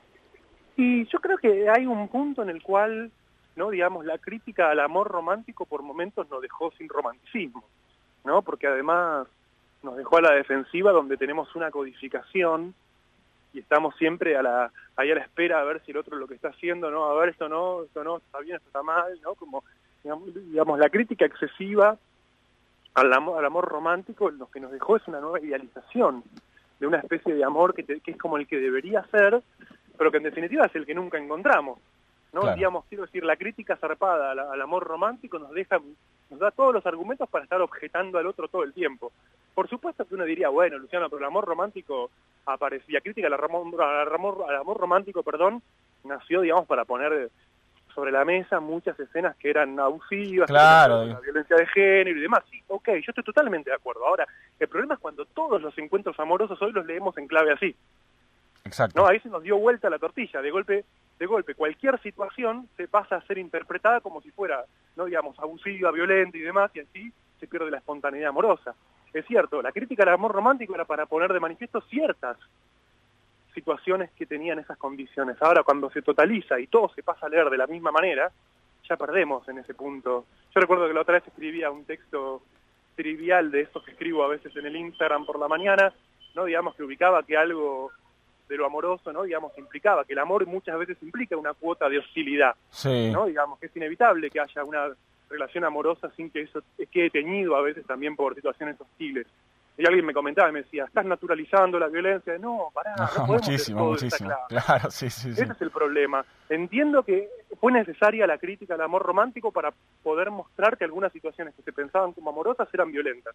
Ahora, si vamos a estar leyendo todo de la violencia, nos volvió el boomerang, nos pegó en la nuca. Sí, total. No, este- Eh, más cuando se genera también al mismo tiempo, ¿no? Eh, un- una, una cosa de, de no querer ser afectado, básicamente, ¿viste? No quiero que... eh, si duele no es amor, eh, o o no, no quiero, ¿viste? Como no, no me quiero meter ahí porque puedo salir lastimado. Y, y es muy posible también que te pase, ¿no? Muchas veces el amor... Es que sí, sabes que totalmente, yo creo que eso en el libro lo desarrollo con la idea de que, no, digamos, el duelo, ¿no? El, el amor duele, para mí quiere decir que el amor implica duelo, sí, el amor implica duelo, ¿no? Porque uno pierde, básicamente. Ahora ya no es el duelo que viene al final. Para mí en, este siglo, digamos, donde todos nos encontramos con alguien después de haber transitado algunas historias, porque nadie llega a cero kilómetros hoy en día, todos conocemos, ¿no? Nos bajamos una aplicación o tenemos una cita y seguramente si no en la primera, en la segunda o en la tercera terminamos hablando de las relaciones anteriores que tuvimos en las que quizás no nos fue tan bien, ciertos desengaños, o sea, nadie empieza, ¿no? Digamos, yo cuando conocí a tu madre tenía 18 años y nos casamos, es la única, es el gran amor de mi vida. Todos venimos diciendo, ¿no? Digamos, yo vengo de tres relaciones, la vengo de pasar mal, fracasé acá, ¿no? Tropecé con esto, creí. O sea, todos venimos más o menos rotos, ¿no? Ahora, eso significa o implica, ¿no? Que en el inicio de la relación hay duelos. Y ahí se ve la diferencia entre quienes han transitado duelos y quienes no. Quienes transitaron duelos y pudieron repensar su posición y quienes quedaron, no, por supuesto por mala fe, pero sí quedaron dolidos, ¿no? Digamos, sin ganas de que les vuelva a pasar algo, muy exigentes, ¿no? Digamos, y como desarrollo, ¿no? A veces la dificultad para el duelo habilita la repetición, ¿no? Digamos, este, uno repite de distintas maneras, pero termina en última instancia repitiendo, ¿no? Digamos, es decir, el duelo para mí se convirtió en un concepto clave. Yo creo que este libro, digamos, si vos lo ves en los últimos capítulos, habla muchísimo de lo que es el duelo amoroso, la tristeza en el amor, ¿no? La separación, separar separación de tristeza, el modo en que nos separamos, ¿no? Digamos, yo creo que hoy, hoy nos separamos muy mal, digamos, hay una forma muy común de separarse hoy en día que es crear una versión horrible del otro porque es la única forma en la que podemos decir ya está, porque si no no me separo, si yo no, Claro. no creo que el otro es un hijo de puta no me puedo separar. Ahora, ¿qué dice eso de nuestra forma de separarse? ¿Por qué? ¿Por qué tiene que ser en esa condición donde tengo que crear una, casi casi paranoicamente, ¿no? Digamos una versión maligna del otro y crear el otro malo. Esto- esto- Era, malo, ¿no? Digamos, yo lo que pasó es que era malo o digamos como se dice hoy era tóxico, lo que pasó era o que era tóxica, ¿no? Digamos. ¿Esto no pasaba antes? que- Es, es Luciano Lutero con quien estamos hablando, psicólogo y filósofo, es autor de Adiós al matrimonio, parejas en busca de nuevos compromisos. Esto que, que mencionás, eh, Luciano, este tipo de, de separación de hoy en día, ¿es algo que, que cambió en el tiempo? Digo, ¿antes era, era otra cosa, era distinto? Eso pasaba, ¿no? Digamos, eso pasó siempre, ¿no? Digamos, ahora lo importante es cuando se generaliza, cuando se vuelve casi la maniobra más común. Claro, la, la regla. ¿no? Exactamente. Eso sin duda no, no es que hay algo nuevo en ese nivel, pero sí hay una generalización, ¿no? Y es, y es lo que escuchamos con la con la manera en que se popularizaron de un tiempo a esta parte las relaciones tóxicas o las llamadas relaciones tóxicas, en las que, como siempre digo, el tóxico por supuesto es el otro, ¿no? Sí, Digamos, siempre. Y la, y, la, y, la, y la contracara de eso, que es la búsqueda permanente ¿no? de tips o, digamos, definiciones acerca de qué es un amor sano. Igual, no siempre en una entrevista, yo creo que ahora podría venir el momento tranquilamente el que me digas, bueno, Luciano, muy bien todo lo que decís, pero ¿cuáles son los tips para una relación saludable? ¿Viste? la parte y uno queda ahí como diciendo, ¿para, ¿para qué hablamos todo lo anterior? Este, no. Y bueno, ¿y cómo tengo que hacer para tener una relación sana? No, siempre se llega a ese punto y yo pienso la obsesión por lo sano. Sí, ¿no? Digamos, en el sentido que ¿qué, qué, qué, qué es lo que depositamos cuando decimos una relación sana? Que es una relación donde el otro, no digamos, me complemente de una forma que no me genere, no me genere ninguna aspereza, que de alguna forma se acomode a mis necesidades, porque eso, se, eso es muy interesante cómo en la consulta empezó a aparecer ese vocabulario que en realidad es infantil, ¿no? Es decir, que el otro me dé lo que necesito, ¿no? O sea, que se restableció... Sí, es, es de niño. En el, exactamente, se restableció en el campo amoroso el, el, el término o el campo semántico de la necesidad, ¿no? O sea, que el otro satisfaga mis necesidades, sí. ¿no? Digamos, y eso sin duda, por supuesto que hace del otro no en última instancia un chupete, ¿no? Es el osito de peluche de Taiwán del que hablan los auténticos decadentes, ¿no? Digamos, es el otro convertido en alguien que me tiene que tranquilizar, que me tiene que dar paz, que tiene que darme, básicamente que tiene que darme, ¿no? Digamos, y eso por supuesto tarde o temprano termina estallando, ¿no? Digamos, no no tienen mucha mucha perspectiva ni proyección ese tipo de vínculos. Por eso, digamos, ahí también el libro hace un giro de la pareja a los vínculos, ¿no? Que por qué pensar la vincularidad se volvió tan importante, ¿no? Digamos, es decir, de alguna forma estamos en los últimos años, creo yo, todo el tiempo pensando eso, qué son los vínculos, cómo nos vinculamos, ¿no? Digamos, ¿por qué nos, por qué nos cuesta tanto vincularnos? ¿Por qué en un contexto en el que las posibilidades, por ejemplo, de vincularnos y de amar y demás parecieran haberse este, multiplicado, sin embargo hay tanto desencuentro. Sí, no, no tiene quizás Que también que ver algo con eso, ¿no? Esta idea de pensar de que, digamos, está todo ahí, digamos.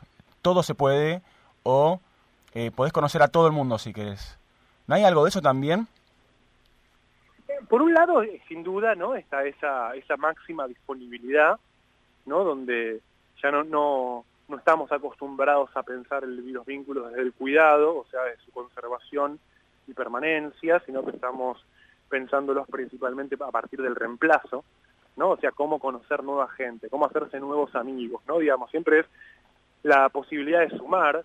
Y al mismo tiempo yo creo que se suma el pensar cada vínculo hoy en día con una apropiación medio mercantil, ¿no? En función de su optimización. Ahí quería entrar.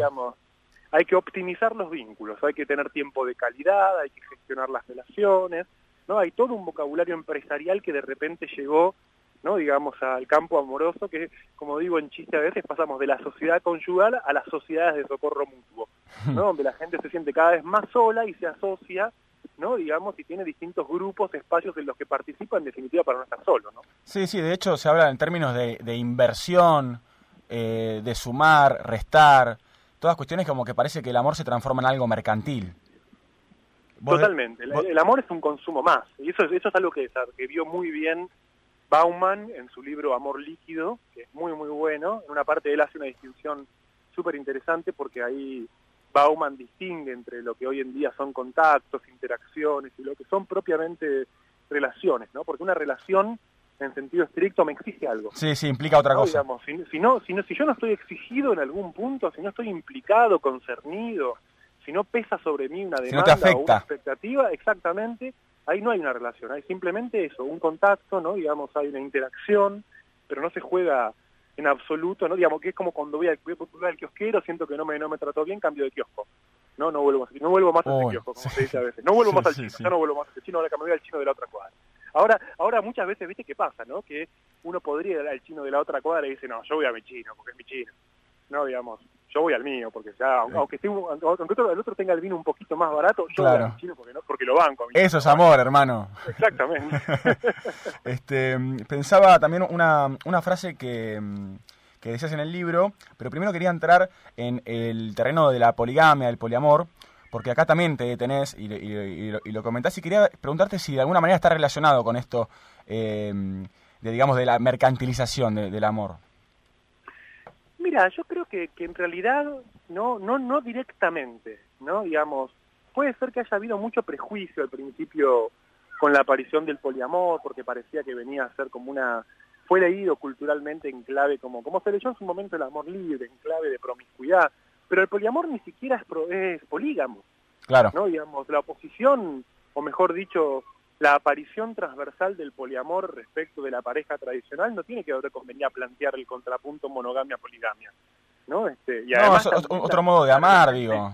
Una forma, yo creo, yo creo que tiene que ver el poliamor específicamente con plantear ¿no? que la relación sexoafectiva no se apropia o no se plantea en términos de los compromisos usuales de la pareja. ¿no? Que una pareja, incluso hasta si hablamos de una pareja abierta, una pareja abierta no, no, no se caracteriza por la exclusividad sexual, pero sin embargo tiene todos los otros compromisos de la pareja. ¿no? Por ejemplo, puede ser que una pareja decida abrir la relación y dice, bueno, pero por la condición de que estás con alguien, me lo digas, por favor, contame, yo quiero saber. Bueno, ahí se juega un compromiso muy importante, que es el compromiso de contarle al otro. Claro. ¿No? Digamos, o sea, la pareja abierta, por más que no se caracterice por la exclusividad sexual, sin embargo, ¿no? Digamos, es una pareja en sentido estricto. Ahora, el poliamor circula por otro lado. Yo creo que está más cerca de las experiencias que buscan acercar el erotismo y la amistad. Algo que yo empecé a escuchar bastante más interesantemente en personas más jóvenes, quizás porque a diferencia de mi situación, yo ya me crié en una, en una cultura, ¿no? digamos, en un contexto familiar donde no ciertas estructuras ya estaban muy dadas. Vos pensás Claro. que yo empecé a escuchar de yo empecé a escuchar del- desde que existía el feminismo igual que todo el mundo, ¿no? Te diría cuándo, 2015 empezamos. O sea, Y acá tiempo. sí, son términos, No, eh, que, sí, sí, que si no hubiera sido por ni una menos, Sabía que estaba, digamos, sí, la- la- las madres de, de mis amigas, ¿no? Eran ya, ya sabían de la existencia del feminismo y todo Claro. lo demás, pero digo, como movimiento popular, como movimiento que nos interpeló, ¿no? Digamos, si tenemos que ser honestos, digamos, yo conocía el feminismo teóricamente, pero como movimiento de interpelación arrancó con el ni una menos. Y ahí sí es muy poco tiempo, ¿no? Digamos, para alguien que ya había vivido 35 años, claro. ¿No? En ciertas matrices, ¿no? Digamos, no sé, a mí en particular sería, sería difícil que yo pueda, ¿no? Digamos, pensarme eventualmente como, como poliamoroso sin algún, sin que, sin que el recurso al poliamor sea una maniobra eh, evasiva, que de hecho muchas veces ocurre, ¿no? Sí, Digamos, pasa, dice, bueno, la forma de pensarme poliamoroso es decir, yo me defino como poliamoroso, lo cual quiere decir que yo me quiero autorizar un deseo sexual que no esté limitado, ¿no? O no esté comprometido, digamos, exclusivamente con una persona y que el otro no me pueda decir nada. Porque cualquier cosa yo te digo, yo, yo te dije que yo era poliamoroso. O sea, básicamente me, me refugio en el poliamor como una forma de desarmar la demanda del otro. Sí, es la tajada. Parece- Es una posición defensiva esa, no es una posición constructiva. De hecho, creo que ahí se ve la tensión que puede haber entre la construcción y la deconstrucción. Yo siempre pienso que la deconstrucción no tiene que ver con convertirse en una nueva personalidad o, o volverse, no digamos, de acuerdo con ciertos ideales de cada época, ¿no? Sino que la deconstrucción es un conocimiento íntimo de los límites personales, ¿no? Digamos, es decir, hay un punto donde uno se deconstruye o la idea de deconstruirse no tiene que ver con, no digamos, derribar todo lo, ¿no? Sino Sí, poder sí, Mirar hacia adentro, más que nada. cierta- eh, Exactamente. Sí, no, porque esta idea de uno de construcción parece que como que estamos tirando un tótem, ¿viste? Que cae al piso, se, se explota, ¿viste? Y ya no está más, pero la verdad que... No, y además la ilusión del yo ya llegué. Claro, ¿no? por eso, ya está. bueno, yo ya me deconstruí, ya está, yo ya llegué, ¿viste? yo ya estoy de vuelta. No, ¿viste? Cada, cada, cada vez que uno cree que está de vuelta, después termina viendo que, que volvió a pisar el palito en, en algún lugar insospechado, ¿no? Entonces, en realidad, no, digamos, uno está en trabajo, es, la, la deconstrucción es aspiracional, ¿no? Claro. Digamos, no es algo que uno pueda lograr efectivamente. Eh, hay una frase que decís en, en tu libro, es Luciano Lutero, con quien estamos hablando, autor de Adiós al matrimonio, parejas en busca de nuevos compromisos. Y mm, vos decís en el libro que nuestra cultura hoy en día vive el amor de una manera muy forzada y que de alguna manera aquella, aquella persona que ama debe dar pruebas de amor constantemente. Eh, que es una frase que me quedó eh, muy, muy marcada, me, me- me llamó mucho la atención. Eh, quería quizás meterme más de lleno en esto. Ah, ¿Qué quiere decir con demostración constante?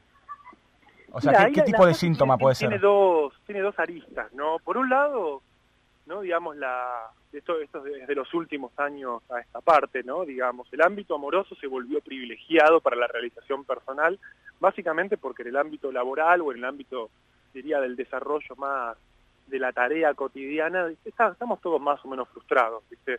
Ya nada, muy, muy poca gente puede decir que trabaja de lo que le gusta, muy poca gente puede decir que gana plata trabajando de lo que le gusta, menos gente todavía es la que trabaja, ¿no? O sea, hay un punto ahí donde buscamos en el amor, o se amplió la, la esfera amorosa como ámbito de realización, porque en definitiva en otros ámbitos ya sentimos que no, mucho menos si lo tenemos que pensar desde el punto de vista, vos pensás que en su momento, no digamos, época de la revolución en Argentina, no digamos, los tipos se iban a, a- se iban meses y dejaban a sus esposas porque, porque estaban convencidos de la liberación de la patria, ¿no? Digamos, ven, ya nadie se va a ningún lado, ¿viste? Como, este, yo si tengo que moverme por algo, ¿no? Como dice un autor, digamos, cambio el, el filtro de mi WhatsApp o cambio el filtro de- del perfil de Facebook, pongo una, digamos, levanto, tuiteo, tuiteo, pero no me pidan mucho más, ¿viste? O Claro. sea, no, no nos movemos mucho, mucho, y entonces buscamos y se reforzó muchísimo el ámbito de la esfera amorosa como ámbito de realización. Ahora, ¿qué quiere decir eso? Que todos estamos de alguna forma formateados para estar pensándonos en, la- en relación con el amor. ¿no? Digamos, qué tanto amamos, qué tanto somos amados, ¿no? De hecho, la, las redes sociales, ¿no? Digamos, cumplen mucho esa función. Sí, el- eh, ¿no? la Digamos, cantidad de likes, el corazoncito. exa- eh, exactamente, obtenemos sustitutos o signos del amor que representamos. Y también, ¿no? Digamos, mm. eh, perdón eh, que te interrumpo, pero la desaparición total de lo que puede ser negativo. Porque, sí, ab- ab- sí, absolutamente. si no me equivoco, creo, creo que Facebook hace poco sacó el, el botón de no me gusta, eh, yendo como a- hacia esa corriente. Exa- exactamente, ¿no? Digamos, o sea, las demostraciones de amor actuales tienen que ver con su condición, que es la estetización completa de la vida. ¿no? Digamos, el amor ya dejó de ser incluso una variable ética, ¿no? sino que se convirtió en una experiencia estética. ¿no? Digamos, amar es mostrarse enamorado. ¿no? Digamos, ser amado es que te muestren y es poder vos, por ejemplo, mostrar en una red social, ¿no? Digamos, no sé, las flores que te regaló tu pareja para San Valentín, ¿no? Digamos, porque además esa estetización de la de lo amoroso, ¿no? Digamos, en otro en otro momento, ¿no? Por decirlo así, me acuerdo, no me acuerdo quién lo decía, creo que Bioy Casares decía, ¿no? Como que le llamaba la atención, ¿no? Digamos, cómo las parejas para hablar de amor tienen que alejarse. ¿no? Digamos, para hablar de amor, hablar de amor implica irse a un lugar reservado, ¿no? Digamos, hoy en día no, no, no funciona así, ¿no? En el mundo estético en el que nos desenvolvemos, ¿no? Digamos, hablamos todo el tiempo de amor, nos mostramos, eh, ponemos en una red social, en una relación con, ¿no? Digamos, las parejas sacan fotos para que las vean, las, las fotos de las parejas que, por ejemplo, eran, eran parte de la intimidad. Claro, sí, en el cuadro de la casa, ahora se la mostras a todo el mundo hoy en día todo el mundo tiene que ver en la foto de mi WhatsApp estoy con mi pareja abrazado, ¿no? Digamos, arriba de una horca en Cancún, ¿no? Digamos, o sea, se, muestra porque efectivamente el consumo visual estético incorporó esta esfera amorosa que en otro momento eso no no era así. Entonces, efectivamente, la demostración de amor ya no es la prueba de amor en el sentido de qué serías capaz de hacer por mí, sino que es la demostración en el sentido del dar a ver todo el tiempo escenas de amor. Claro. Y, pobres, que por supuesto, quienes no tienen esa esa posibilidad. Exacto, en, la consulta se te aparece mucho eso, ¿no? Digamos, yo nunca tengo una foto amorosa para mostrar, ¿no? Digamos, este, el sufrimiento, por ejemplo, si mi, pareja no quiere subir fotos conmigo, ¿no? Digamos, se, se convierte hasta en un motivo de reproche. Claro. Este, ¿Por qué nunca puedo subir una foto? ¿Por qué nunca subiste una foto juntos? Hay una... Mm, hay, hay una sociedad hipersexualizada, deserotizada y al mismo tiempo eh, veo, veo gente, conozco amigos, amigas o, personas que conozco que eh, se inclinan por la sexualidad. Y yo te quería preguntar si es, eh, es algo, digamos, es una elección, o sea, de si es tal la sexualidad, porque vos de alguna manera como que mm, eh, no, no, no acompañas mucho, ¿no? El uso del término. Es un tema tan delicado, ¿viste? Yo creo que sin duda hay que tener como presente siempre no estigmatizar, ¿no? Digamos, este, en ese sentido, alguien puede plantear una renuncia a la sexualidad, ¿no? Digamos, también es cierto que la desexualización es un mecanismo defensivo, ¿no? Digamos, este, y no, no veo por qué, digamos, si algunos reprimen, ¿no? Si otros desmienten, otros intelectualizan, algunos desexualizan, ¿no? Son formas de maniobra, ¿no? Respecto de la, de la sexualidad, ¿no? Este, a mí me resulta en lo particular, eh, pensando, cuando digo a mí me refiero desde el punto de vista del psicoanálisis, ¿no? Digamos, a mí no me convence este argumento de decir todo es una opción más, ¿no? Digamos, a mí en general no es con la sexualidad en particular, sino, digamos, el pensamiento de que, bueno, pero todo es una opción más, porque siento que hoy en día cierto pensamiento más progresista, ¿no? Digamos, termina siendo del estilo de no tomemos posición con nada, ¿no? Que frente a cualquier cosa, digamos, es una opción más. Y si, por ejemplo, mañana a los chicos les cuesta escribir en cursiva en la escuela, digamos, no, bueno, pero que es una opción, la cursiva es una opción más. ¿no? Digamos, sabemos que no, la cursiva va asociada a un montón de capacidades del desarrollo manual de los niños, motriz, ¿no? Y es una exigencia, sí, es verdad, y cuesta, digamos, a los pibes le cuesta, y sí, obvio que le va a costar y le va a costar mucho más en una sociedad tecnológica. La sexualidad pasa lo mismo, la sexualidad es un desafío. Como psicoanalista yo creo que la sexualidad no viene a ser, digamos, algo que es propio de nuestra naturaleza, es una exigencia. ¿no? Digamos, por eso Freud planteaba desde el principio separar la sexualidad del ámbito de los instintos, no hay instinto de la sexualidad, por eso decía hay pulsión. Exacto. La pulsión es un esfuerzo constante, nos requiere un trabajo, nos requiere tomar algún tipo de postura. Yo entiendo que puede ser que alguien, no llegado a, a cierto punto de su vida, por ahí prefiera la asexualidad porque quizás se encontró con ciertas experiencias, pero me parece que es distinto, tratar de entender o arrojar un manto de comprensión que permita entender ciertas elecciones puntuales que decir, bueno, esto es una opción más, todo es una opción más. A mí esa, esa vertiente del progresismo, según la cual todo es una opción más, ¿no? Digamos, me parece por momentos que cae como en cierta, no digamos, bueno, no, no tomemos posición, no sea cosa claro, sí, sí, cae en la tibieza. no, no evitemos el conflicto, ¿no? Digamos, hay un punto donde ya también venimos viendo en los últimos años que hay toda una deriva del pensamiento políticamente correcto que termina siendo súper peligroso 100%. en el sentido que en realidad más bien nos desprotege mucho más. ¿No? Digamos, seamos más tolerantes con los conflictos. Ahora ya no estamos hablando de la sexualidad, estamos hablando de lo que representa la sexualidad y lo que la sexualidad siempre hay tensión, ¿no? Digamos, y, si tenemos que tener tensiones para discutir de ciertos temas, mejor tener tensiones para discutir de ciertos temas, sabiendo por supuesto que siempre hay una línea, no estamos diciendo se puede tolerar cualquier cosa, ¿no? Me parece que no estamos diciendo eso. Estamos diciendo que estamos tratando de pensar selectivamente sin caer en argumentos que vayan directamente a atacar a una persona y sin asumir una posición, ahí también nos vamos al otro gran tema del momento que era la cancelación en su punto, ¿no? bueno, no digamos a ciertas personas por lo que dicen no no vamos a admitir porque la cancelación tiene ese problema la cancelación no cancela discurso cancela personas. Claro. No entonces ahí está el problema sí sí es cierto. Eh, y es cierto y es muy bueno también interesante eh, que, que plantees esta diferencia no entre bueno básicamente el, instinto y la pulsión no porque si fuera si hubiera instinto sexual eh, estaríamos cogiendo como perro no habría violaciones en, plena calle del día todo el tiempo que está bueno me parece porque a veces, viste, se habla de instinto sexual, pareciera como si fuéramos meros animales, y creo que, es peligroso ese tipo de discurso también. Este, la verdad quería, quería agradecerte, Luciano, me podría quedar horas hablando con vos, pero se nos va el programa, pero bueno, en nombre de todo el equipo quería agradecerte por tu tiempo. No, por favor, Jonás, siempre es un gusto conversar con vos también, digamos, viste, cuando empezamos a hablar arrancamos y no paramos. Sí, Te pido disculpas por... No, pero por favor, si me... de palabra, pero bueno, siempre me gusta mucho conversar con vos y te lo agradezco. Bueno, y lo mismo para vos. Buen fin de semana y felicitaciones por el libro. Muchas gracias, abrazo. Abrazo grande.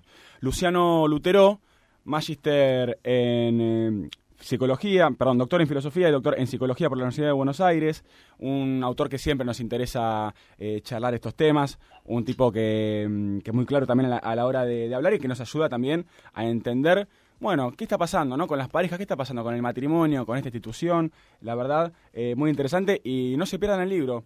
Adiós al matrimonio, parejas en busca de nuevos compromisos. Vamos a escuchar música y volvemos en un ratito para el final del programa. 93, 93, 1. Estamos sin apuro. Late 93.1 te refresca. Temporada 2022. Aire, aire de verano. Aire, aire, aire de radio.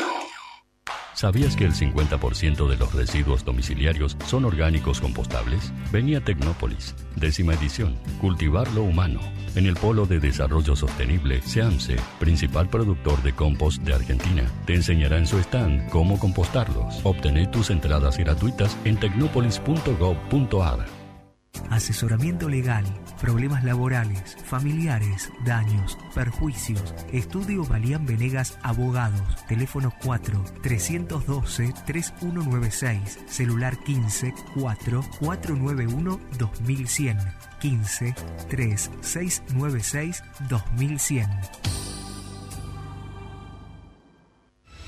Cada día con vos y en todos los escenarios de la realidad. Diario El Sol, el matutino del Gran Buenos Aires. Sabe, obedece al placer. Sabe, Cabernet Sauvignon, Malbec. Beber con moderación. Prohibida su venta a menores de 18 años. Verano en late. 93.1. Temporada 2022. Éxitos bien calientes. En Sancor Seguros cumplimos 75 años comprometidos con nuestros clientes. Y esa fue y es la base de cada uno de nuestros logros, de nuestra expansión, de nuestro liderazgo indiscutido. Y es lo que nos lleva a innovar para estar siempre un paso adelante. De eso se trata comprometerse, de cumplir años, cumpliendo. Sancor Seguros. Estamos hace 75 años con vos. Estamos. Superintendencia de Seguros de la Nación, número de inscripción 0224. Alimsa, servicio integral de limpieza. Ingresa en alimsa.com.ar, teléfono 4787-9005. Alimsa, calidad y profesionalismo. Centro de Empleados de Comercio de Luján. En Alcina 1166, teléfono 023 23 42 21 74. Centro de Empleados de Comercio de Luján. Cotillón Casa Alberto. Productos nacionales e importados. Cotillón Casa Alberto. El cotillón mayorista más grande del país. Cotilloncasaalberto.com.ar Clínica Independencia. Infraestructura y equipamiento tecnológico de última generación. En Luis María Drago, 5681, Munro. Clínica Independencia. Andar, obra social de viajantes vendedores de la República Argentina. Planes de salud para empleados en relación de dependencia, monotributistas y particulares. Solicita un asesor comercial al 0810-345-0184. Superintendencia de Servicios de Salud 0800 72583 www.sssalud.gov.ar RNOS 122104 RNMP 1252. Jonás Guiot está haciendo Sin Apuro por Late 931. Arreglamos para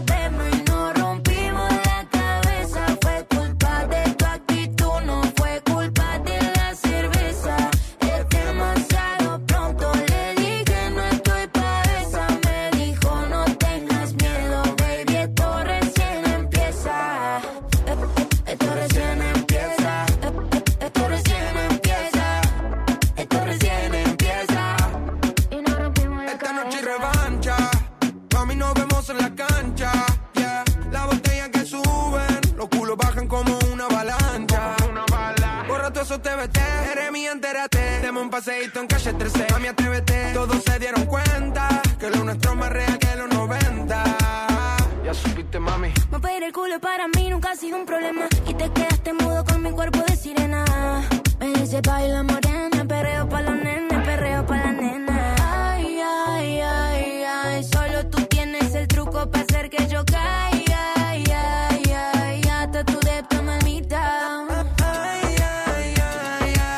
Ay, ay, ay, dicen Duki y Emilia haciendo Esto recién empieza, último tema de estos dos referentes de la música urbana, sin lugar a dudas. Celebramos muchísimo que se junten porque la verdad que son dos talentos tremendos. Y en este caso haciendo una movida reggaetonera bien, eh, bien para boliche.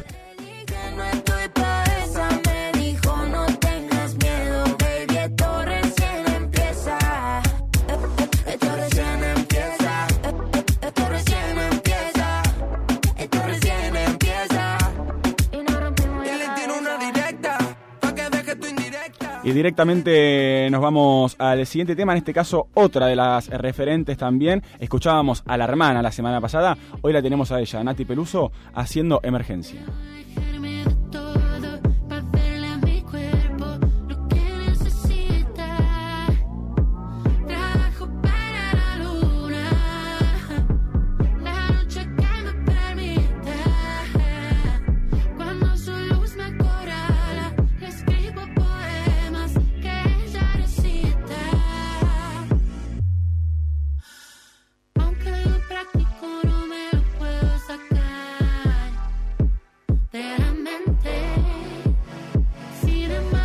Nati Peluso haciendo algo distinto a lo que nos tiene acostumbrados, quizás más yendo para el lado de la electrónica, con una voz, con mucho autotune también, ¿no?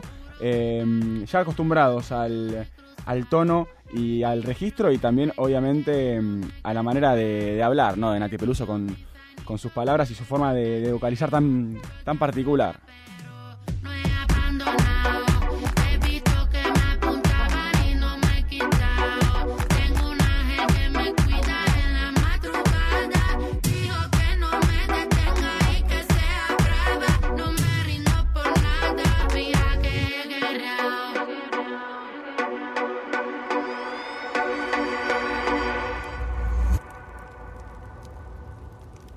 Y de Nati Peluso nos vamos a, una- a un nuevo lanzamiento, en este caso Julieta Venegas, que mm, hizo un tema para una serie de Paramount, Cecilia.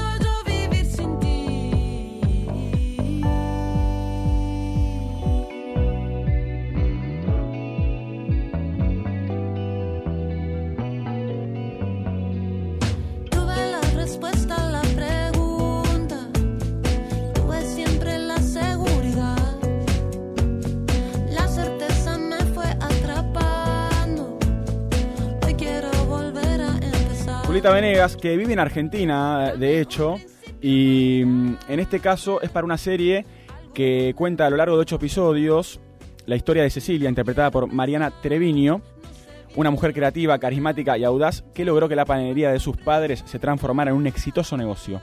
Pero sus miedos y conflictos la llevaron a crear a su alrededor un entorno dependiente de ella que a partir de un inesperado problema de salud todo cambiará.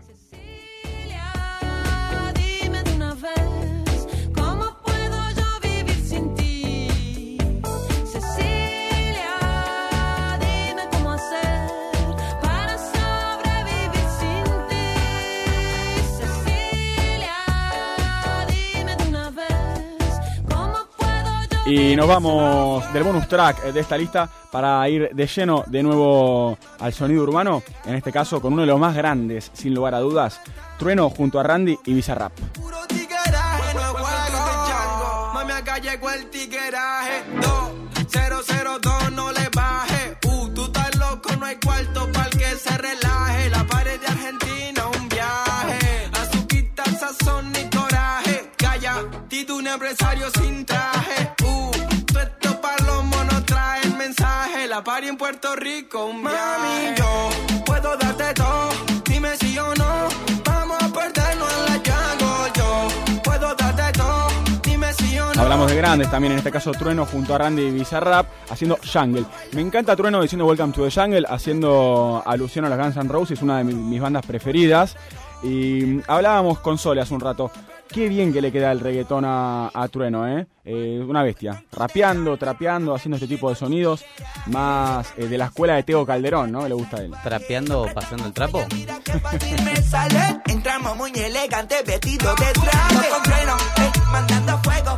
no nos compares que tú y yo no somos iguales. estamos de estreno, tóxico el veneno. Yes, explosivo, plomo, plomo de la disco, somos dueños. Soy una gárgola cuando salgo de noche. Con los míos salgo a cazar. Si me ve de frente, mejor le evita el roce. O no volverán a caminar. Mami, yo puedo darte todo. Dime sí o no. Y vamos a perderlo en la llanta. Puedo darte todo. Dime sí o no. Y vamos a perderlo en la llanta. Vamos a perdernos en la jungle. Muy viernes este, ¿eh? Muy, muy, muy viernes. De acá al boliche. No te dieron ganas de salir. De acá parece. boliche. Este, pero Es no vamos que a Randy, despedir. Randy es Randy es de la vieja época. Claro. O sea, me hizo volver a la época en que salía. Mirá. No sabía que te gustaba, Randy. que tenés un, Joel y Randy. un pasado muy reggaetonero. Y los boliches que iba era reggaetón. Eh. Joel y Randy.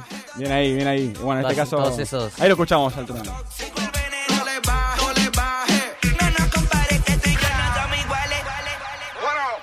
Eh, igual nos vamos a despedir con algo más tranquilo, ¿eh, Fede? Así que no, no te vayas directo para el, para el bolo. Está bien, porque, los grandes DJs saben hacer eso. Te bajan para que te vayas tranquilo a tu casa. eh, nos vamos a despedir. Aprovecho para saludar a Juan Morillo. Morillo. Morillo. Morillo 666. A Juan Morillo, productor de este programa. También a Cristian Legnani, a cargo de la dirección. Gracias, Sole Cook, en la operación. Fede Cortés, muchas gracias. Gracias a ti por otra jornada radial. También a todos ustedes del otro lado, nos vamos a despedir escuchando lo último de Tame Impala, The Boat I Row. Hasta la semana que viene. Chau.